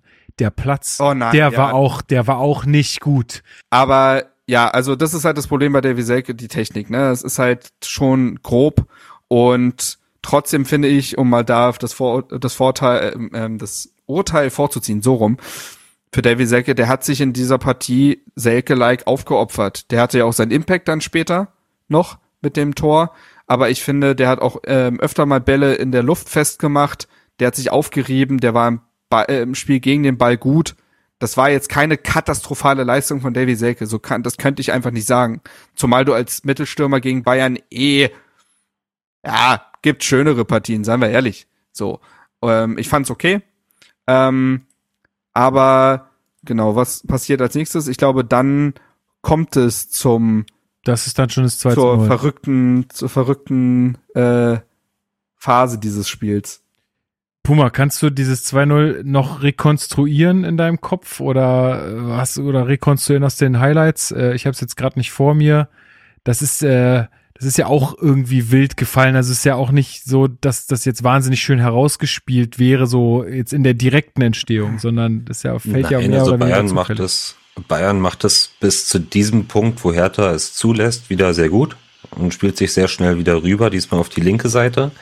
Und ich weiß gar nicht, ich glaube Manet war das, der einfach vom 16er abzieht. Goretzka Ähm, war's. aber- Goretzka. Goretzka war es, genau. Ah, die sind auch zu verwechseln, eh nicht. Und ähm, ja, was soll man sagen? Auch das ist so typisch Hertha in dieser Saison. Also erst kriegt Kempf, also ja, er blockt den Ball, kriegt ihn aber irgendwie so unglücklich zwischen die Beine, dass der Ball auch noch abstoppt im Prinzip, perfekt im 16er und Choupo-Moting steht einfach komplett äh, blank vor Christensen, tunnelt auch noch Christensen, auch da kein Wurf, Vorwurf an den Torwart, also Oh, das hat mir so leid kann getan. man nicht machen, ja, total. Ähm, ja, ging super schnell und ja, Bayern mit dem Quäntchen Glück, wir wieder mit dem Quäntchen Pech. Also diese Tunnelaktion gegen uns, ich weiß nicht, das wievielte Mal das die Saison schon war. Aber so Bälle Ja, aber wirklich. Beine zusammen. Aber ja, ey, weiß ich nicht. ich weiß nicht, ist es aber auch, ich bin auch da, Hertha ist ja das Team der zwei Wahrheiten. Und hier hast du auch wieder zwei, denn ja, quasi die, die Blockaktion von Kempf und der Schuss von Choupo-Moting, das ist alles Pech. Punkt. Aber auch da, wie, Hertha kommt davor nicht in einen Zweikampf. Da ist man nicht einmal nahe genug am Mann und lässt sich da wirklich über die, über das halbe Feld einmal auseinanderspielen und das ist auch unglücklich und nicht gerade griffig gewesen. Und das muss man halt, und das ist, glaube ich, das, was Sandro Schwarz eben meint, ne, dass, ja, auf der einen Seite spielt Bayern das gut, weil es sind die Bayern und die Pässe sitzen und die sind schnell und trotzdem, das kann man besser verteidigen. Und das trifft übrigens auch beim 3 zu 0 zu. Also Das das, wir fällt ja nun wirklich rein- eine Minute später. Ah, und ja, mehr oder weniger, also so jetzt nicht gleich, aber es ist, es ist ja wieder so ein, also man würde es jetzt auch im Stadion gesehen, würde man sagen, es ist wieder so ein Eiertor. Ja, es ist halt Hertha war eigentlich selber im Angriff. Bayern kontert und dann sitzt wieder die äh, das äh, die Rückwärtsbewegung nicht. Also Davies wird dann halt nicht gestoppt an der Seitenlinie da, äh, ist dann in der gegnerischen nee, Mané war's, sorry, rennt dann in die Hälfte. Auch da kein Sechser oder irgendwas in der Nähe. Das heißt, die laufen einfach auf Herthas Viererkette zu. In dem Fall nur eine Dreierkette. Und auch da Plattenhardt verirrt sich wieder in der Innenverteidigung. Also er steht wirklich wie, es ist Ey, ich genau bin- wie beim ersten, es steht ausgeflippt. wieder. Bin fast ausgeflippt Am- auf der, auf der Tribüne, weil ich, ich habe ganz laut gerufen, noch bevor das Tor gefallen ist, was macht denn Plattenhardt da? Der steht Ja, irgendwo, Also, aber nicht da, wo er soll. Kempf, Kempf hat Choupo-Moting. Damit ist die Innenverteidigung geklärt. Du hast da in dem Moment eigentlich nichts zu suchen. Verst äh, merkt er dann irgendwie noch, versucht sich zeit seitlich aufzudrehen, aber dann ist Nabri natürlich schon weg, spielt den Ball in die Mitte und auch da kann man dann gar keine Frage, wie Rochel den abwehrt und Choupo-Moting den ungewollt reinmacht, das ist ein Kacktor Ja. Aber, aber du hast aber recht. Du hast aber recht, auch da in der Entstehung, Mann. aber witzig, ne? Die, alle drei Tore eigentlich, die im Endeffekt irgendwie so äh, vier Stationen vorher immer in der die- dieselbe Entstehung. Definitiv, sogar Ja, das vierte genau. Tor, was dann aberkannt wurde, ne? Also auch. Ach, da, Ja, da, das da weiß ist ich auch gar nicht nicht mehr. geklärt. So, da weiß ich gar Ist nicht. genau das war die- dieses selbe von Aktion. Rochel. Ah ja, ja gut, da, das war ja komplett wild, aber das können wir gleich nochmal Ja, besprechen. ja. Also da, da, da, also ja, da bin ich, also da sind, So, glaube ich, das viele halt- Schiedsrichter froh, dass sie den vorher haben, ey. Weil, wie, Und das, und da- das muss ich das halt da sagen, erkennen? ich verstehe, ich verstehe Plattenhards Raumverhalten einfach nicht. Also ob das bei Seitenverlagerung ist und er nie weiß, wie er, wie er den hohen Ball einzuschätzen hat, oder bei solchen Szenen. Ich habe mir das mal angeguckt. Plattenhart ist zwar jetzt in der Saison 22, 23 im europäischen Vergleich der Linksverteidiger, also der europäischen Top 5 Ligen Vergleich, der Linksverteidiger in den schlechtesten 13 Prozent, was Bälle abfangen ist, angeht. In den schlechtesten 13 Prozent. Das ist, Und ich würde es verstehen, Ich wenn Schwarz sich ja. für Plattenhardt entscheidet für eine defensivere Variante. Aber mit diesen das war ja mal die These. Genau, aber mit diesen Statistiken ja, widerlegt er jedes Argument für Plattenhardt. Er wurde jetzt Weil da vorne hat er keinen Mehrwert. Ja, er wurde jetzt auch äh, gefragt auf der PK äh, jetzt äh, hin zum zum Stuttgart-Spiel. Eventuell vorbereiten für einen Artikel für mich. E- eventuell, ähm, wie, wie er das denn sieht ähm, oder ja, wie er Plattenhardt, äh, Plattenhardts Entwicklung jetzt auch in der äh, Saison sieht und wie er auch Mittelstädt äh, sieht. Äh, und er sagt, naja, klar, Plattenhardt äh, muss auch sich noch öfter mal trauen, offensiv sich äh, mehr einzuschalten. Ähm, Der Junge ist Das 30 ist ja nicht, Jahre nicht mal der Punkt für mich. Nee, nee, ich Genau, war ja auch also noch das nicht das fertig. eine. Aber Ja. äh, er gibt der Mannschaft sehr viel in der Kabine und so weiter. Ähm, aber so richtig, also so ein richtiges, also eine richtige Rückendeckung für seine Spielweise war das nicht. Habe ich. Nee, also er hat ihn dann noch als Kapitän gestärkt, dass der wohl intern ein toller Ansprechpartner sei Ja, und genau. das hervorragend machen würde. Ähm, gut sieht man auf dem Feld halt nicht viel von, aber muss man dann so, da muss man die interne Sicht kann ja einfach sein, ja. Das kann ja sein. Ähm, aber rein sportlich, es, genau das ist ja das, was Puma gesagt hat. Das war ja diese These. Zumindest hat, Pla wenn, weil früher war Plattenhardt der offensiv starke Linksverteidiger. Mit seinen Flanken, mit seinen Freistößen. Das ist irgendwann abhanden gekommen und dann wurde es gesagt, okay, aber zumindest ist er defensiv stabil. Ja. Aber das geht für mich auch nicht mehr. So. Und dann weiß, und dann, und dann weiß ich nicht genau, was das Argument pro Plattenhardt ist, außer das Kapitänsamt oder diese Nibelungentreue bezüglich seiner Standards. Plattenhardt hat in, hat in dieser Saison ein Tor vorbereitet. Ja. Die Standards Das- tritt er also- auch nicht mehr. Die treten teilweise andere, das stimmt. Ähm, und ja, dann wird ja das Argument gerne aufgemacht, ja, aber wenn Mittelstädt spielt, der, der, der, der macht ja immer einen Bock. Das ist für mich erstens völlig übertrieben Ja. und zweitens, Mittelstädt ist tatsächlich in der letzten, in den letzten, in der letzten Saison äh, europaweit wieder der Vergleich einer der stärksten, ich glaube, der war im besten Prozent aller Linksverteidiger, was Bälle abfangen und so weiter angeht. Also wie viele Angriffe er präventiv quasi schon ne zunichte macht des Gegners. Dann, das wird dann oft in der in der subjektiven Wahrnehmung von Fans gar nicht wahrgenommen, weil die sehen ja nicht, wie er heroisch die Flanke irgendwie abwehrt oder so. Das macht er übrigens aber auch besser als Plattenhardt. Aber er fängt ja schon den Ball ab, sodass daraus gar nichts entstehen kann. Und natürlich ist das defensiv stabiler. Ich, ich sehe da gar keine Diskussionsgrundlage. Ja, auch noch da, auch da nochmal der Hinweis, also wir waren ja, oder ich war ja auf dem OFC-Treffen auch mal, wo auch Schwarz zu Gast war und hatte ihn ja auch gefragt, äh, ist denn das die Kapitänsbinde für Plattenhardt jetzt äh, sowas wie eine Einsatzgarantie, äh, weil es ja schon diesen Zweikampf auf der Position gibt. Er hat gesagt, ganz klar gesagt, nein, auf keinen Fall. Es zählt das Leistungsprinzip. Und wenn wir uns jetzt die Leistung angucken, und ich möchte auch noch da nochmal sagen, weil wir, also wirklich, uns liegt's total fern, irgendwen zu bashen oder runterzumachen. Und es geht mir auch überhaupt nicht um, um Plattenhardt. Ich finde, der ist schon, also ich habe den ja damals schon in Nürnberg damals mitbekommen. Ich glaube, das ist einfach ein super Typ. Ich kenne ihn jetzt nicht persönlich, aber ich will dem Mann überhaupt nichts Ich habe ihn ja Böses sogar mal oder so. Persönlich kennengelernt. Also Eben, also es, Der hat auch einen gewissen Kultstatus für Hertha einfach. ja, also es geht auch überhaupt nicht darum, diese Person jetzt irgendwie runterzumachen oder so, sondern es geht am Ende um die beste Leistung für, für Hertha BSC und da muss man einfach gerade sagen, ist er einfach der, einer der schwächsten äh, Spieler in der Mannschaft und ein Problem.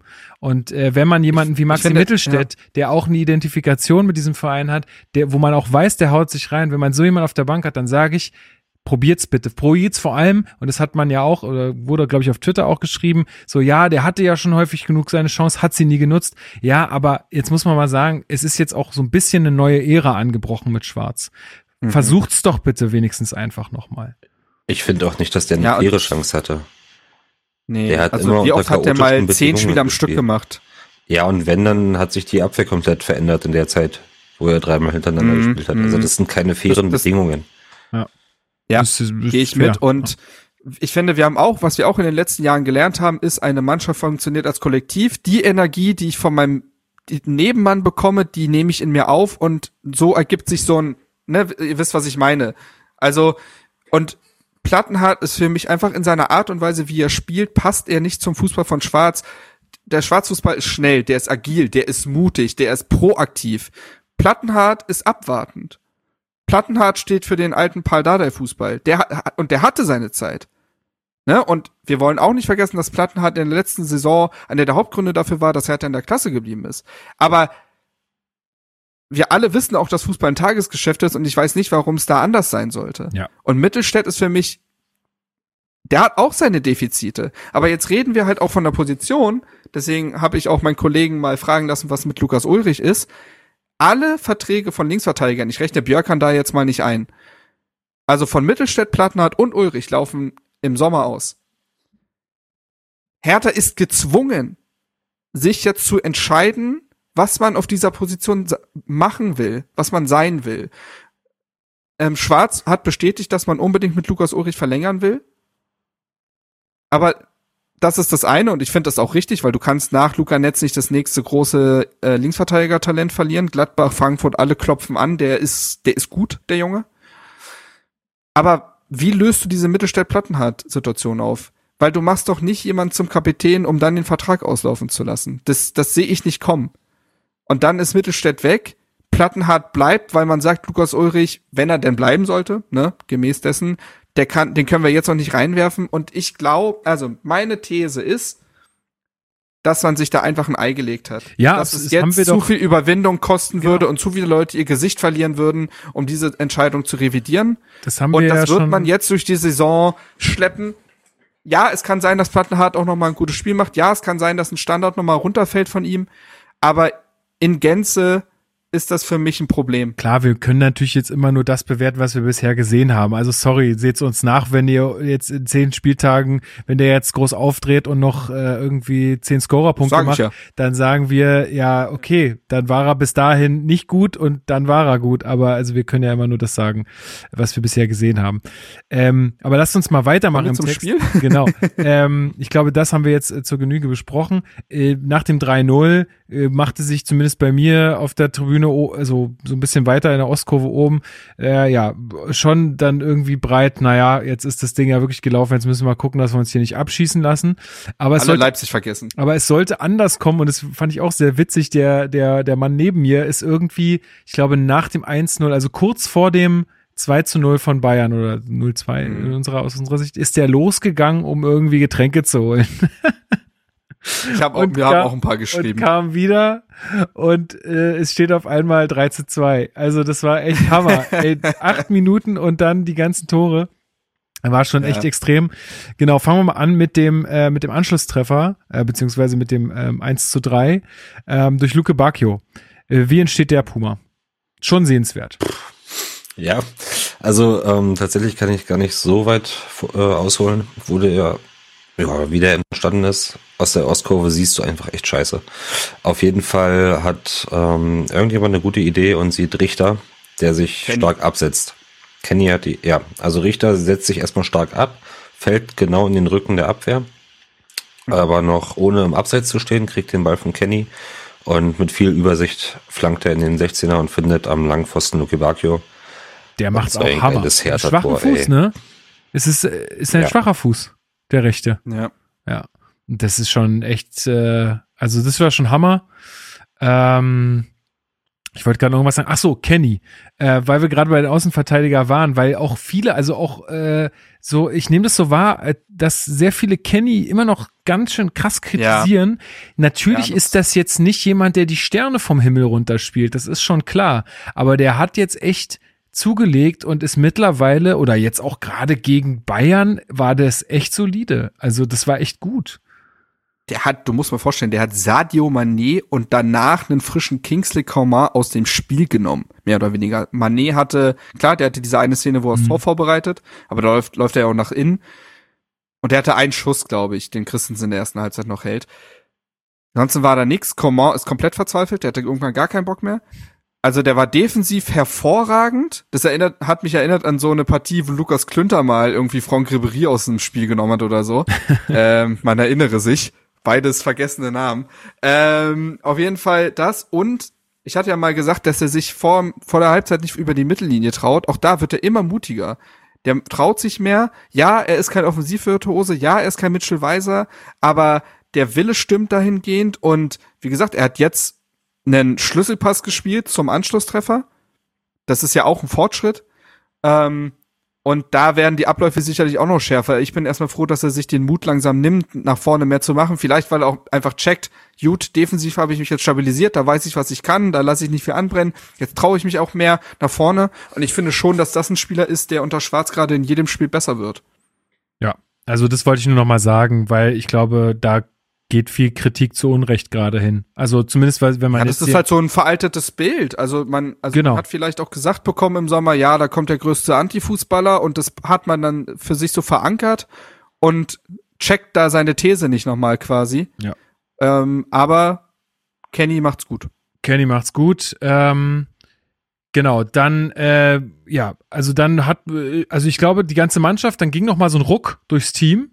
Ähm, das hat noch mal irgendwas gegeben, auch also auf der Tribüne, der Jubel war jetzt auch, also es war halt ein 1 zu 3, es war jetzt kein Ausrasterjubel. Schwarz ist ausgerastet. So, ja, also ausgerastet. Aber der hat auch wieder ein bisschen mehr Hoffnung äh, geschöpft.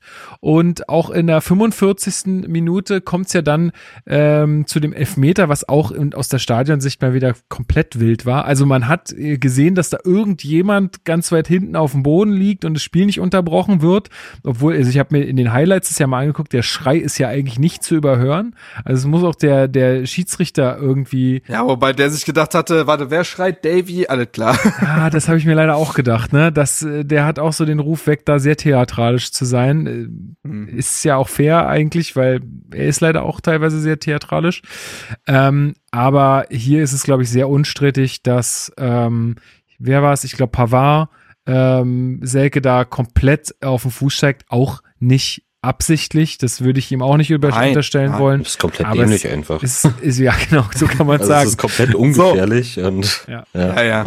Es ist total doof. Ja. Ähm, aber dementsprechend auch ein absolut berechtigter Elfmeter. Ähm, Und- Davy Selke, das muss man ihm ja lassen. Der schießt Elfmeter. Also, wir haben mit Dodi und Luke Bacchio und Davy Selke zwei der besten Elfmeterschützen dieser Liga. Der lassen ja nichts anbrennen. Ich stand auf der Tribüne und dachte, was machen die denn da jetzt? Warum lassen die nicht einfach Dodi Luke Bacchio das Ding jetzt reinhauen? Warum macht es jetzt ein Selke? Was ist denn jetzt los?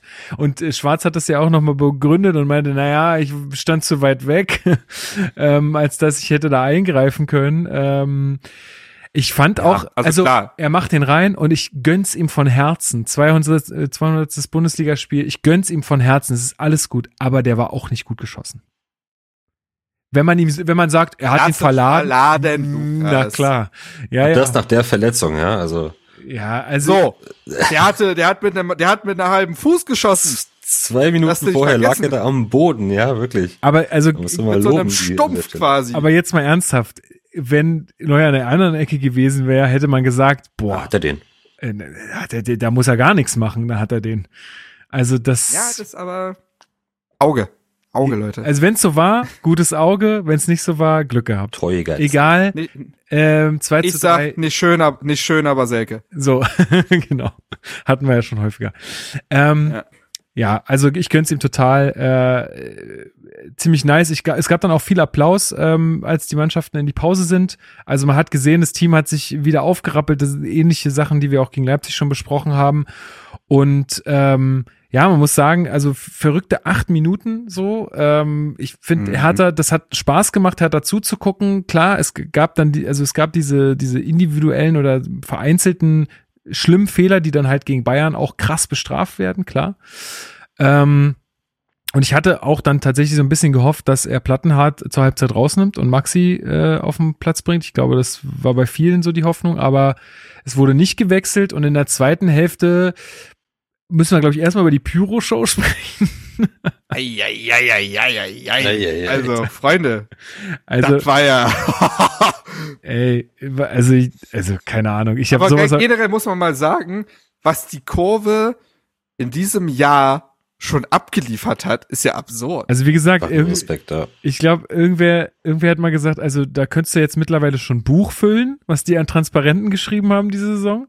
Ähm, also wie, ich hatte es vorhin ja gesagt, äh, die ganzen Sachen zu Katar, das war, fand ich auch toll gemacht. Da gab es dann Banner bei den, äh, bei den äh, Bayern-Fans so, hey, kann mir mal jemand sagen, äh, irgendwie, wa- was war, Stark, ja. was stand drauf irgendwie, äh, warum die WM, äh, warum ich die WM gucken sollte oder warum ich die nicht gucken sollte oder so? Ja, nicht gucken sollte. Ja, ich genau habe ich es nicht mehr im Kopf. Und dann kamen halt die ganzen Argumente aus der Ostkurve, einmal alle schön aufgeschrieben. Am besten fand ich kein Alkohol. so, das ist das Wichtigste aller Argumente.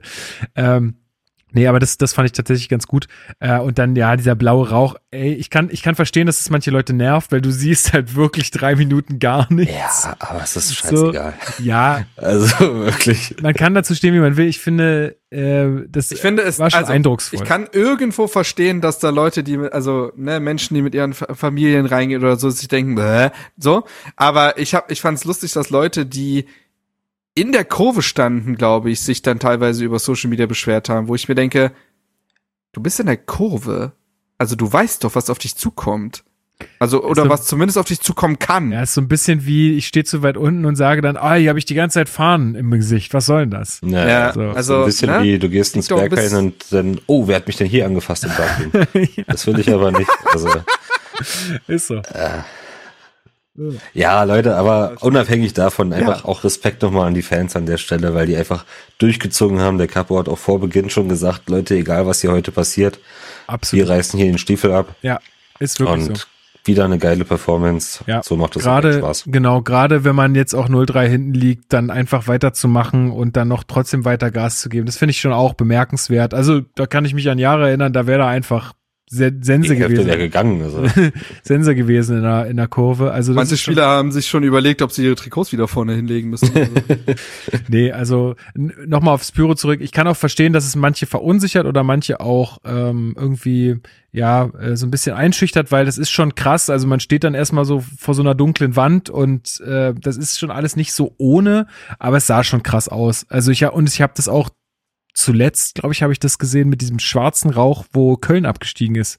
Wisst ihr noch? Da, als Boah, es dann klar übel. war, das ist äh, schon ein paar Jahre das her, aber dann kam dieser Ja. ganze schwarze Rauch, die ganze Tribüne war voll und es war richtig heftig. Ähm, aber ja, in dem Fall war es halt blau-weiß sogar, der Rauch. Ähm, ja, fand ich, war, sah krass aus auf jeden Fall.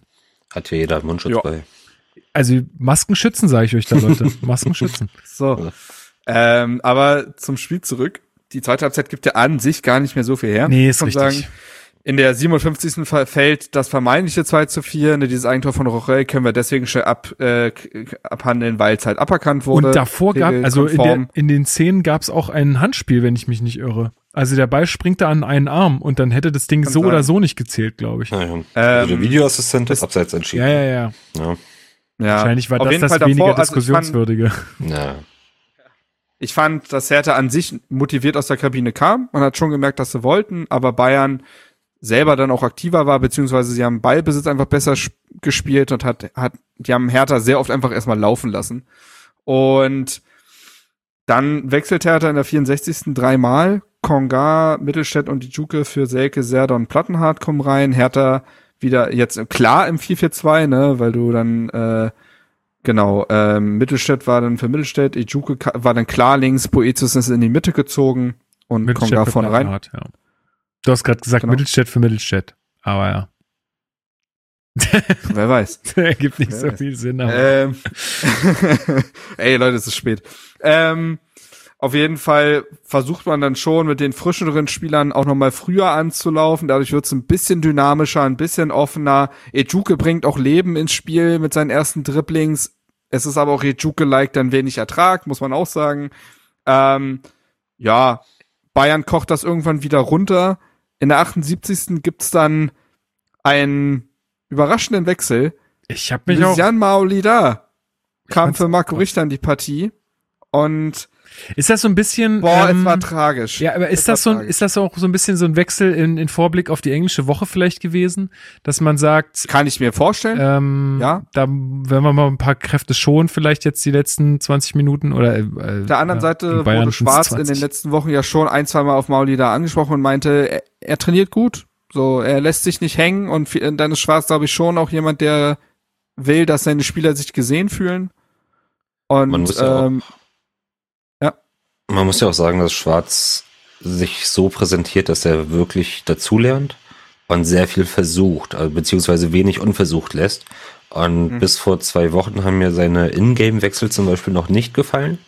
Aber auch das ändert sich zunehmend. Also auch da findet er so mehr und mehr ähm, die, die Spieler, wo er weiß, welchen Effekt die dann nochmal in eine Partie bringen können. das ist halt das Ding, der lernt ja auch den Kader besser kennen. Genau.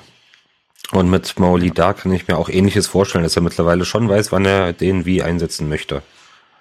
Und die Idee erst, also die Idee, einen schnellen, trickreichen Spieler so spät in, in einem Spiel einzuwechseln, ist ja auf dem Papier erstmal die richtige. Ne? Also da kann man ja, glaube ich, zustimmen. Vom Spielerprofil her gegen müde Bayern Innenverteidiger, der war ja auch dann die, äh, das war ja interessant, dann hat Hertha plötzlich im 4-2-3-1 gespielt und Konga war eher Zehner und Mauli da waren der Neuner. Also ne, Speed und Attacke. Aber es war, und das liegt natürlich auch am nicht vorhandenen Selbstbewusstsein und am nicht vorhandenen Spielrhythmus, das muss man mit einberechnen, aber es war wirklich tragisch, was Mauli da gespielt hat. Der war, glaube ich, sechsmal, äh, siebenmal am Ball und hat ihn sechsmal verloren. Zweimal so Pässe gespielt, wo man sich wirklich dachte, ach du Heilige. Ja. Also, das ist gerade wirklich ein Häufchen Elend, der Junge. Und das tut mir wirklich menschlich leid, weil natürlich kann der Fußball spielen, aber. Aber ich sag mal Boah. so, wenn wir, wenn wir ein Beispiel brauchen, um von den will man nicht mehr im Verein sehen oder wir fragen uns die ganze Zeit, warum spielt der denn zu Luke Bacchio brauchen, dann ist es halt, also Luke Bacchio, ja. Also ich würde den Mann nicht abschreiben. Nein, also wie gesagt, es ist viel, ähm, Also gerade Ja, gerade bringt das nicht, so muss man es festhalten, das ist glaube ich allen klar, aber, aber wo soll es auch herkommen? Ne? genau und äh, Ähm, solche Spieler können sich immer noch entwickeln. Also wie gesagt, äh, also Maolida ist für mich jetzt mit, also fast wie so ein Luke Bacchio damals. Ja, ja, ja, Luke Bacchio. Bei dem Luke Bacchio wusstest mehr du immer- Aber Ja. Echt, ja? Ich Ja. weiß nicht. ja, also, da, also dazu kann uns selbst hat in den Luke schlimmsten Bacchio Zeiten, immer- ja. selbst in den schlimmsten Zeiten war der meistens noch einer der Topscorer bei Hertha. Das sehe ich bei Mauli da nicht. gut, Aber gut. gut. Aber das war In noch. der 85. Naja, okay. Äh, der letzte Wechsel, Boateng auch mal wieder auf dem Feld für Toussaint. Ey, und Prince, man kann ihn nur lieben, aber boah, das war nicht mehr sein Tempo. Naja. Oi, oi, oi. Der hat sich, der war auch völlig verloren. Das, also da ging gar nichts. Der, ich glaube wirklich, wenn du so sagst, ey, wir liegen zurück oder so, Gegner st- stellt sich tief rein, mach mal den Quarterback, das wird immer noch funktionieren. Das, da bin ich wirklich der Meinung, dass das funktioniert, aber das Spiel war zu schnell für ihn. Mhm. Selbst so spät in der Spielphase, boah, also. Wobei er sogar fast noch eine Chance gehabt hat, ne? Stimmt, ja, das stimmt. Ähm, Hertha war ja auch noch bemüht, noch mal was zu bewegen, ohne hinten halt völlig aufzumachen. Das hast du auch gemerkt, dass die da jetzt nicht alles auflösen wollen. Wobei in der letzten Minute Rochel dann, glaube ich, auch noch mal mit vorne. Ähm, in der 93. hast du dann ja noch mal die riesige Chance gehabt, die schon wehtut, als Kenny durchläuft und diese Hereingabe, diese Chance zur Hereingabe hat, aber ähm, übrigens auch toll eingesetzt von Luke Bacchio in der Szene. Aber er läuft dann rein, aber da ist auch irgendwie das Freilaufverhalten nicht gut. Also ich glaube, er will dann hinten auf Ijuke spielen, aber der ist dann auch nicht gut genug und ah, ja, also das ist eine Szene, die so ein bisschen wehtut, wo du merkst, dass gewisse Abläufe noch nicht sitzen. Insgesamt ist es dann wieder eine knappe Niederlage, wo die Leistung honorig ist, wo man aber über auch gleiche Fehler spricht äh, wie in den letzten Wochen. Das war ja so ein bisschen der Tenor meines Artikels, dass die Einordnung von Hertha gerade so schwer fällt, weil du Woche für Woche gute Leistung hast, Woche für Woche ist es knapp, du das für jedes Spiel so nehmen kannst, aber natürlich in Gänze dann irgendwann die Punkte fehlen, beziehungsweise du auch die ganze Zeit sagen musst, ja, aber du musst noch die letzten Spiele abwarten. Und jetzt kommen ja die letzten Spiele mit Stuttgart und Köln und dann wird ein Zwischenfazit Ja, dann warten das wir die erste doch mal ab. fallen. Bevor wir noch weitergehen, ich habe noch nicht die Möglichkeit ha- gehabt, mit irgendwem darüber zu sprechen, der das Spiel anders gesehen hat. Aber ich muss, mir liegt es so auf dem Herzen. Ey, was muss Ja. denn Upamecano machen, um eine gelbe Karte zu bekommen? Also für mich im Stadion wirkte das so. Der ist, der ist, ein, weiß nicht, zwei Meter, 130 Kilo wahrscheinlich, ja. Aber der hat Luke Bacchio so oft weggedrescht. Und es waren keine Ja. Schlimmfouls. Ich Aber sag, immer wieder, ja, ey. ich sag das- auch boah. Puma. Ich habe es ja auch nur im Stadion gesehen, aber ich sag auch, wir wurden verpfiffen. Ähm, Ich bin nicht jemand, der auf den Schiri geht, wirklich. Das ist Gott, wir haben verloren. quickly. nee, also Fußballmafia DFB. Nee, Genau, so. So. Ey, das ist, da, nein, aber jetzt mal ernsthaft, weil da, dazu wollte ich wirklich nochmal kommen. Das ist natürlich auch immer so, gegen die Bayern fühlt man sich immer ge- betrogen irgendwie.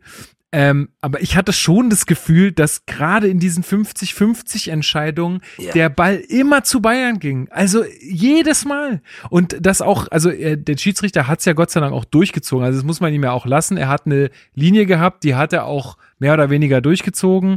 Ähm, er hat sehr wenig Karten verteilt. Hat er überhaupt eine Karte verteilt? Keine einzige. Nee, keine einzige, ne? Weil ich habe mich dann am Anfang schon irgendwann mal gefragt, also auch hier, da gab's doch so einen Ellbogencheck und all so eine Dinger, wo ich mir so dachte, also hat der seine gelben Karten heute vergessen? Auch Kimmich, zweimal hintereinander geht er da übertrieben rein. Ja, ja, also, aber er hat die Linie wenigstens durchgezogen. Also wenn er jetzt irgendwie die Karten an die, an die Hatana verteilt hätte, dann hätte ich mich, glaube ich, mehr aufgeregt. Aber insgesamt, ja, fühlt man sich, glaube ich, gegen Bayern immer so ein bisschen benachteiligt. Gab ja dann auch mal Diskussionen, da äh, so eine letzte Szene, ich, ist es Manet, der da schiebt? Der Ma äh, Maolida so umschiebt? Ja. Oder wer war das? Ja, also das ist, im Endeffekt ist es zu wenig für einen Elfmeter. Ma manche ich wollten glaube, da ein Handspiel Upa, sehen. Upamecano, ja. Das ist Upamecano, ja. Ja, irgendwie, also irgendwer wollte da Handspiel sehen oder, oder ein Foul. Nee. Ich glaube, dafür ist Nee, es nee, zu nee. wenig. Ähm, ja, also ich, ich muss sagen, ich habe ein, ich hab ein sehr unterhaltsames äh, Spiel gesehen gegen die Bayern, äh, wo man auch schon wirklich ganz andere Spiele gesehen hat von Hertha, wo die nur hinten drin standen, wo immer nur ange, also wo Bayern nur angelaufen ist. Am Ende sind die 3-0 nach Hause gefahren ähm, und wir hatten alle. aber auch mal die vier, vier Spiele ungeschlagen Serie gegen die Mhm. Bayern. Ja, richtig, aber du weißt, was ich meine. Aber es ja. war einfach ein Spiel, wo Hertha auch mitgespielt hat. Klar, in der zweiten Halbzeit ist man auch nicht mehr so viel zu jetzt zu Chancen gekommen, weil auch Bayern natürlich Druck macht und das musste er auch irgendwie verteidigen und das hat Hertha tatsächlich auch geschafft. Ähm, also ich glaube, wenn man jetzt einfach die Köpfe oben behält und weiter an der Konzentration arbeitet, dann, dann kann das was werden. Also äh, klar, ähm, auch unser User, ich glaube Hogge X war es im, im Discord, der hat äh, auch geschrieben, ist das so ein bisschen, oder seine These war, ähm, spielt Hertha so wie Stuttgart in der letzten Saison. Wo man immer sagt, ja, ey, die spielen eigentlich su super guten Fußball, aber dann wird's doch ganz schön schwierig Ja. raus. Ja. Ja, es ist, das ist aber genau, das, das ist für mich das Problem, dass man tatsächlich gerade von Spiel zu Spiel bewerten muss, weil ich glaube, man wird das jetzt erst zur WM-Pause einmal ganzheitlich bewerten können, was das für eine Phase war, weil jetzt gewinnen die jetzt die nächsten beiden Spiele oder holen vier Punkte, sind ganz viele Themen keine Themen. Holen sie ein bis null Punkte oder auch zwei, würde ich sagen, dann machen wir die ganzen Themen auf. Weißt du, was ich meine? Wir sind jetzt gerade an so einem, an so einem Punkt, wo man einfach die beiden Spiele abwarten muss und dann kann man es in Gänze bewerten. Ansonsten redet man sich den, Wund, den Mund fusselig über Dinge, die noch nicht passiert sind. Genau. Das ist schwierig zu Bevor bewerten. wir uns jetzt Zumal zu der Wahrheit gehört, ganz kurz, äh, die, wenn wir die Gesamtheit der Hinrunde bewerten, dann gehören nämlich auch die Spiele gegen Bochum und Wolfsburg noch hinzu. Ähm, bevor wir uns jetzt den Mund fusselig reden über die nächsten Spiele, ähm, gehen wir einfach in den Ausblick, würde ich sagen, oder? Oder habt ihr noch was zum Unbedingt. Spiel? Ich habe noch eine Regelfrage, die mich erreicht hat. Aber ich weiß nicht, ob das. Also hört zum sich Spiel? an. Ja, ja. Ja, Manuel erzähl. Neuer hat sich den Ball in den 16er gelegt, um ihn dann mit der Hand aufzunehmen. Ist regelkonform, glaube ich. Also solange es sein erster Kontakt Weil er den mit dem vorher mit dem Bein nochmal berührt. Das ist wichtig. Dieser, er nimmt ihn erst mit den Kniern und nimmt ihn dann in die Hand. Das ist ganz wichtig für die Regeln und das ist dann Im konform. 16er meinst du? genau. Ah ja. Okay. Genau. Also das ist, äh, ich glaube, was nicht erlaubt ist, ist, so wie das Jahrstein mal gemacht hatte, er hat ihn irgendwie mit der Hand gestoppt, dann hat er ihn mit dem Fuß gespielt und dann nochmal in die Hand genommen. Und das ist nicht erlaubt. Das hast du auf keinen Fall, Genau. genau. Genau. Aber mir ging es darum, dass er sich den Ball kontrolliert in den 16er spielt, um ihn da mit der Hand aufzunehmen. Ich genau. glaube, Weil er aber- ihn vorher nochmal mit Genau. dem Bein berührt, ist es okay. ich glaube, das ist, das ist regelkonform, ja. Gut, haben wir das auch abgehakt. Gut, dann würde ich sagen, gucken wir mal auf die nächsten beiden Spiele in dieser Woche. Am Wochenende wird wieder Fußball gespielt. Wer macht das Rennen? Weiß ich gar nicht, wer spielt denn überhaupt? Ja, ist ja auch alles falsch. Es wird ja tatsächlich schon morgen wieder Fußball gespielt. Denn es ist englische Woche Das und wir spielen äh, in der Mercedes-Benz Arena. Ach, jetzt habe ich den Namen gesagt. Schneiden wir raus. Ähm, äh, in Stuttgart. Ähm, Genau, bei beim VfB sind wir zu Gast ähm, und es wird natürlich auch äh, ein wegweisendes Spiel. Ich habe versucht, mir noch eine Gegnerstimme einzuholen. Es hat leider bei Stuttgart nicht mehr geklappt. Schande auf mein Haupt, aber ihr wisst ja, wie das gerade bei mir ist mit der Zeit und ähm, da war ich leider ein bisschen zu kurzfristig am Start. Also Martin, äh, sorry für die kurzfristige Anfrage. Ähm, vielleicht äh, holen wir uns einfach ähm, seine Einschätzung nach dem Spiel, so wie wir es früher mal gemacht haben. Einfach so als Ausgleich können wir mal wieder machen.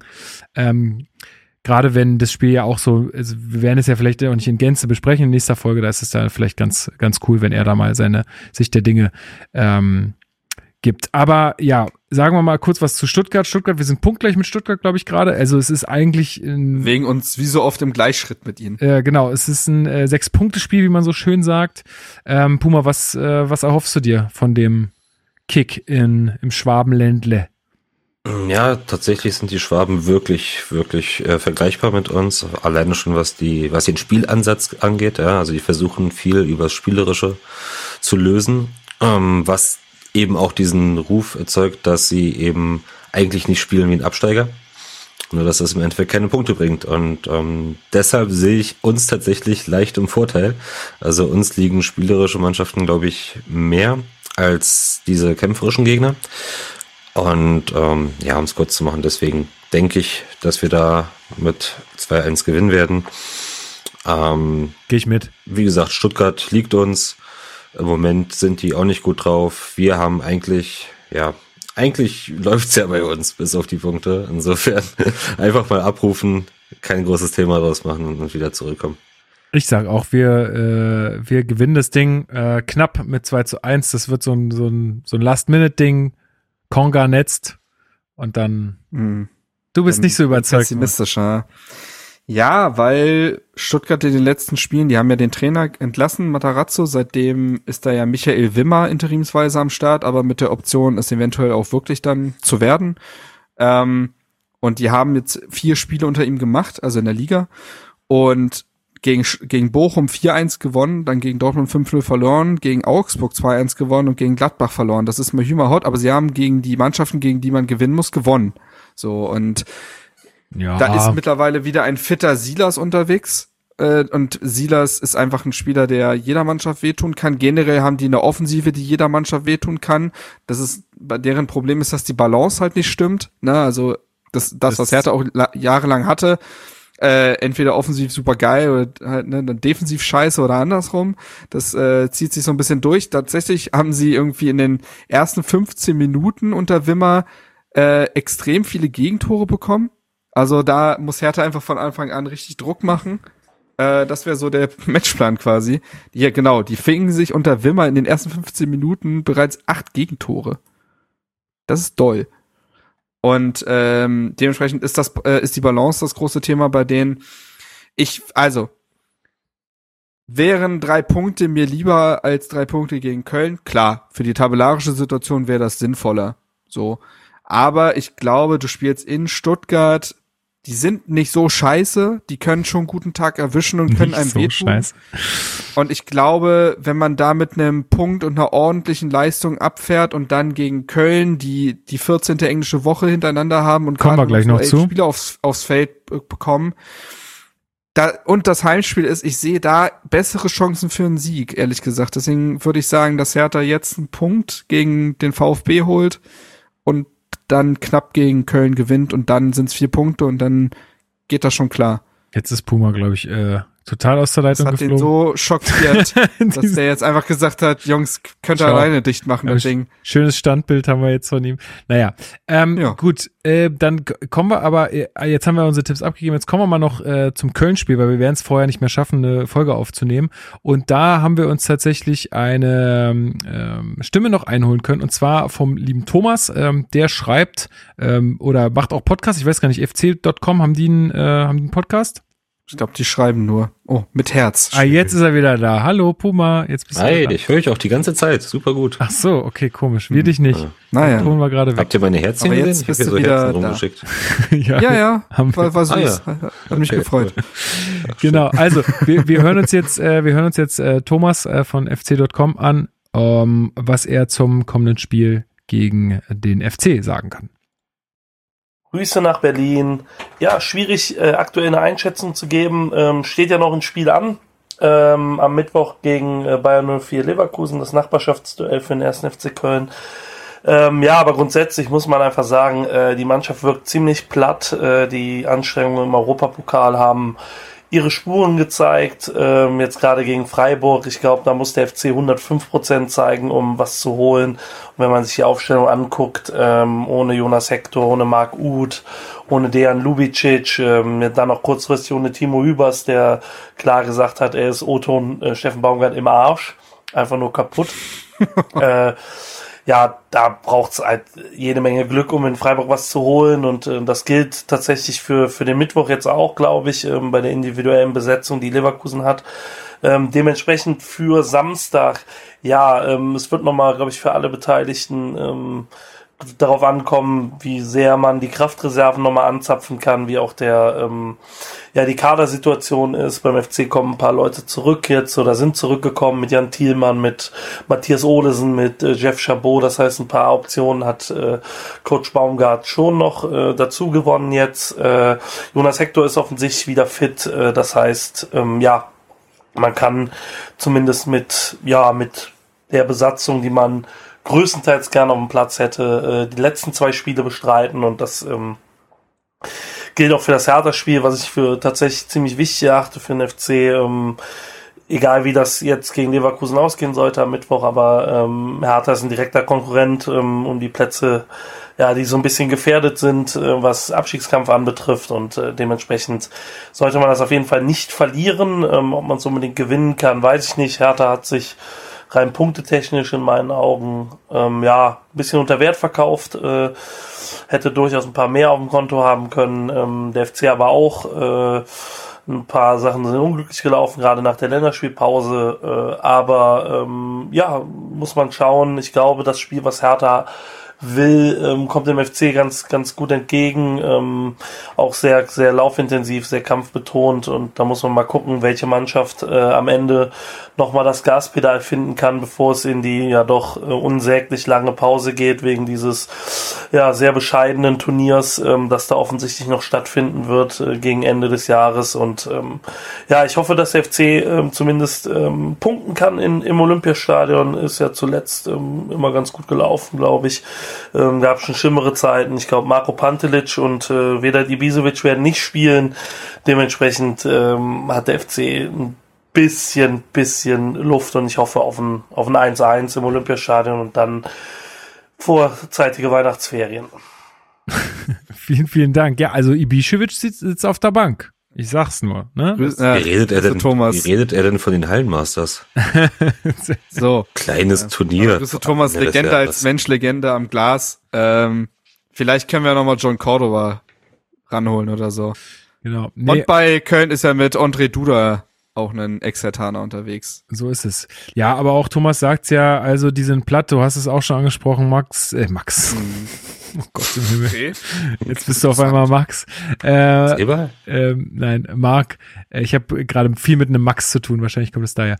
Ähm, genau. Ähm, ja, also pff, er hat natürlich recht äh, in dem Sinne, dass äh, wahrscheinlich, und ich weiß jetzt, ich verfolge den FC jetzt nicht so, aber ich schätze die jetzt auch gerade nicht so ein, als würden die wahnsinnig ähm, äh, sagen wir mal, äh, den Fußball spielen, sondern eher den Fußball arbeiten. Nee, nee, nee. Nee, nee. Die sind, äh, ich glaube, glaube ich, auch im Kopf platt und die kennen halt mittlerweile ihre Abläufe und die gehen sie noch pflichtbewusst ab und das ist ein intensives Spiel. Sonderlich virtuos wird's da aktuell nicht. Ähm, Duda hat vielleicht manchmal noch eine Idee so ungefähr. Ansonsten ist das halt, ey, das ist der erste FC Köln unter Steffen Baumgart. Flanken. Da vorne steht Steffen Tigges, der ist sieben Meter groß. Und da werden aber auch mal die Flanken in, in zwölften Stock gehauen. Und der holt hier halt immer noch. Stell dir das Also das vor, ist jetzt- wenn ja, aber das- wirklich sieben Meter groß wäre, wie witzig das wäre. Das ist wie so ein Cheat bei FIFA früher, wo die alle große Köpfe haben auf einmal. Aber ich glaube, das wäre sehr ungelenkt. Das wäre, du musst den halt einfach nur im richtigen Winkel anschießen, wie früher bei Michael Preetz. Nee, also die haben vorne mit Duda, Keins und Meiner schon Spieler, die kicken können, die aber auch ein bisschen eklig sind. Äh, Meiner jemand, den ich auch gern bei Hertha gesehen hätte, das hätte schon gepasst. Ansonsten ist es halt äh, das typische Spiel, Gegner binden, die Außenverteidiger freispielen. Meistens ist es jetzt gerade Petersen und Schmitz und die flanken dann in, in Strafraum. So, und das Mittel ist klar, das Mittel wird aber auch immer mal wieder unterschätzt und dann verliert man plötzlich doch gegen Köln, weil ein so ein Ball durchkommt. Freiburg hat jetzt gewonnen gegen sie. Ähm, ja, Mal sehen, wie sie von, äh, ob sie von Leverkusen abgeschossen werden, wie Leverkusen Union abgeschossen hat. Und dann mal gucken. Aber ich glaube tatsächlich, dass ein Sieg gegen Köln irgendwie machbarer ist oder ich schätze den aktuell für wahrscheinlicher ein als gegen Stuttgart. Weiß ich nicht. Ist nur ein Bauchgefühl. Hm. Ich glaube, weil gegen Köln auch weniger der Kopf mitspielt als gegen Stuttgart. Gegen Stuttgart musst du. Mhm. Puma, wie siehst du das? Ja, solange wir den Scherz da vorne im Griff behalten. Mit, ansonsten haben die halt mit Podolski noch einen für die Nationalmannschaft, ne? Aber nein, um Gottes Willen. Oh, Ähm, wenn sie Adel Ski hier einwechseln, wird's düster. Ich sag's dir, du, da muss man aufpassen. ähm, nein, Leute. Ich glaube, es ist einfach mal Zeit, dass wir auch mal zwei Spiele hintereinander gewinnen. So, Irgendwann muss das, das ist passieren. der Spirit, Puma. Das ist der Spirit. also ich wüsste nicht, warum nicht jetzt. Genau. Und dann in die schöne lange Pause und danach irgendwie wieder gar nichts. Hast du eine Line gezogen, als du kurz weg warst, oder? Um Gottes Willen. Nein, wir haben aber jetzt, guck mal, gegen Stuttgart, wir können ein bisschen wechseln, mal ein bisschen Maoli da spielen lassen oder so, der ein bisschen für Tempo so. Pekarik. Pickerick kann das auch noch ganz gut, Mittelstädt auch noch und dann holen wir uns jetzt hier sechs Punkte und dann sieht die Welt schon wieder besser aus. Ey, Ich auf, eine, das so auf kommt. eine bessere Zukunft. Auf eine bessere mal. Zukunft. Ach, okay. Das ist so. Ähm, ja, ich, oh, ich kann, ja, ich, ich gehe da mit Puma mit. Ich sag auch, wenn, wenn, wann nicht jetzt. Also jetzt muss, jetzt kommt dieser Schritt, wo wir alle belohnt werden für das ganze, für dieses ganze, ja, wir haben es gut gemacht und äh, äh, aber haben nichts mitgenommen. Jetzt werden wir dafür belohnt. So. Mhm. Das Problem ist ja auch andersrum, ja, wenn wir jetzt diese Punkte nicht holen, dann musst du ja schon fast eine Champions League Rückrunde hinlegen und das sehe ich nicht. Du weißt nicht, was Schwarz mit denen im Winter macht. Wer ist denn weg? Christensen wahrscheinlich als Nummer drei für Jovetic? Dänemark. Wenn er nicht Dodi. verletzt ist? Nee, Dodi Nee. ist, glaube ich, nicht weg. Der, ist Montenegro weg. ist doch nicht bei der WM, Leute. Was was? ist denn jetzt los? Was? Wer, was, was meint ihr mit weg? Bei der WM, oder? Ja, WM. Ja. Ja, aber da ist doch Montenegro nicht äh, dabei. wegen Jovetic Diese- jetzt oder was? Ach Ja. so, ich, Ach so. ich rede von Dodi. Ja, okay, ich war Ja. jetzt gerade schon, war jetzt Ja. gerade schon weiter. Bacchio, ja, also Dodi müsste, also ich würde sagen, der ist dabei. So. Ähm, und tatsächlich wird's dann schon wieder dünn. Ähm, ich, ich weiß gar nicht, ist die Slowakei dabei? Keine Ahnung. Ich, äh, woher soll ich das wissen? Ich glaube nicht. Ich glaube nicht. Wir sind Nationalitäten ziemlich wurscht, um das mal so zu sagen. ja, ihr doch auch, aber ihr habt doch gerade gefragt. Ja.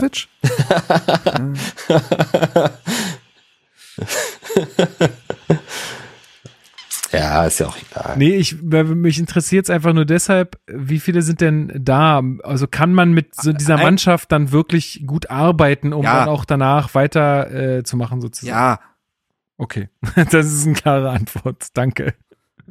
ja, sehr gut. Okay, gut. Dann äh, können wir das für heute, glaube ich, hier zumachen an der Stelle. Wir haben viel besprochen. Ähm, stimmt ab für 1892. Lest den äh, Freunde-Artikel von Rufen Wertmüller. Guckt euch die Hertha-Doku an. Äh, schaut euch die Anträge zur Mitgliederversammlung an. Kommt vor allem zur Mitgliederversammlung und stimmt für die richtigen Dinge ab. Ähm, Hört das Tribünengespräch äh, Nummer 47 äh, über äh, die häusliche Gewalt im Profifußball. Genau. Und ansonsten lest äh, die Artikel von Marc beim RBB und äh, alle Artikel auf herterbase.de. Und äh, Puma, du darfst jetzt noch einen Song auf die Playlist setzen. Ist dir was? Ich habe keinen. du hast, Verdammt. gibt's Nee. keinen. Oha. Äh, Ja. haben wir, habe ich irgendwas gepumpt Oh. jetzt die Woche? Nee. Ich hab, ich hab einen Song äh, ziemlich gepumpt. Erzähl mal. Jetzt bin ich Soll ich gespannt. den einfach nehmen? Der ballert auch. Also den kennen noch nicht so viele, glaube ich, aber der ballert. Der Und zwar Ballert. Violet von Connor Price und Killer. Connor Price ist so ein äh, US-Indie-Rapper aus den USA, der auch so auf Social Media ein bisschen aktiv ist und der hat so eine Serie, wo er mit den, wo er sich irgendwelche, wo er so ein Globus spinnt und wenn ein Finger rauftatscht und wo der Finger ist, mit einer Künstlerin oder einem Künstler aus dem Land macht er zusammen einen Song. Okay, So. das ist mal ein Ansatz. Genau. Und Violet ist mit äh, einem äh, Hip-Hop-Künstler aus Sambia. Aber Amtssprache in Sambia ist ja Englisch, deswegen, ne? Geht klar. Und äh, der Song heißt Violet und das ist einfach ein krasser Banger. Mehr kann ich dazu nicht sagen. Hört den euch an. Ich bin gespannt. der, der, der zieht richtig an. ich lerne gerne das ist Neues ein sehr, sehr guter, sehr, sehr guter Rap-Song einfach. Sehr gut, sehr gut. Okay, gut. Ey, Puma, vielen, vielen Dank für deine Teilnahme ähm, heute. Es war jetzt doch ein bisschen länger. Euch. Sehr gerne. Äh, Leute, kommt ins Stadion. Gegen Ja. Köln. Ja. 9 Euro Ticket. Kann man machen. 9 Euro Ticket.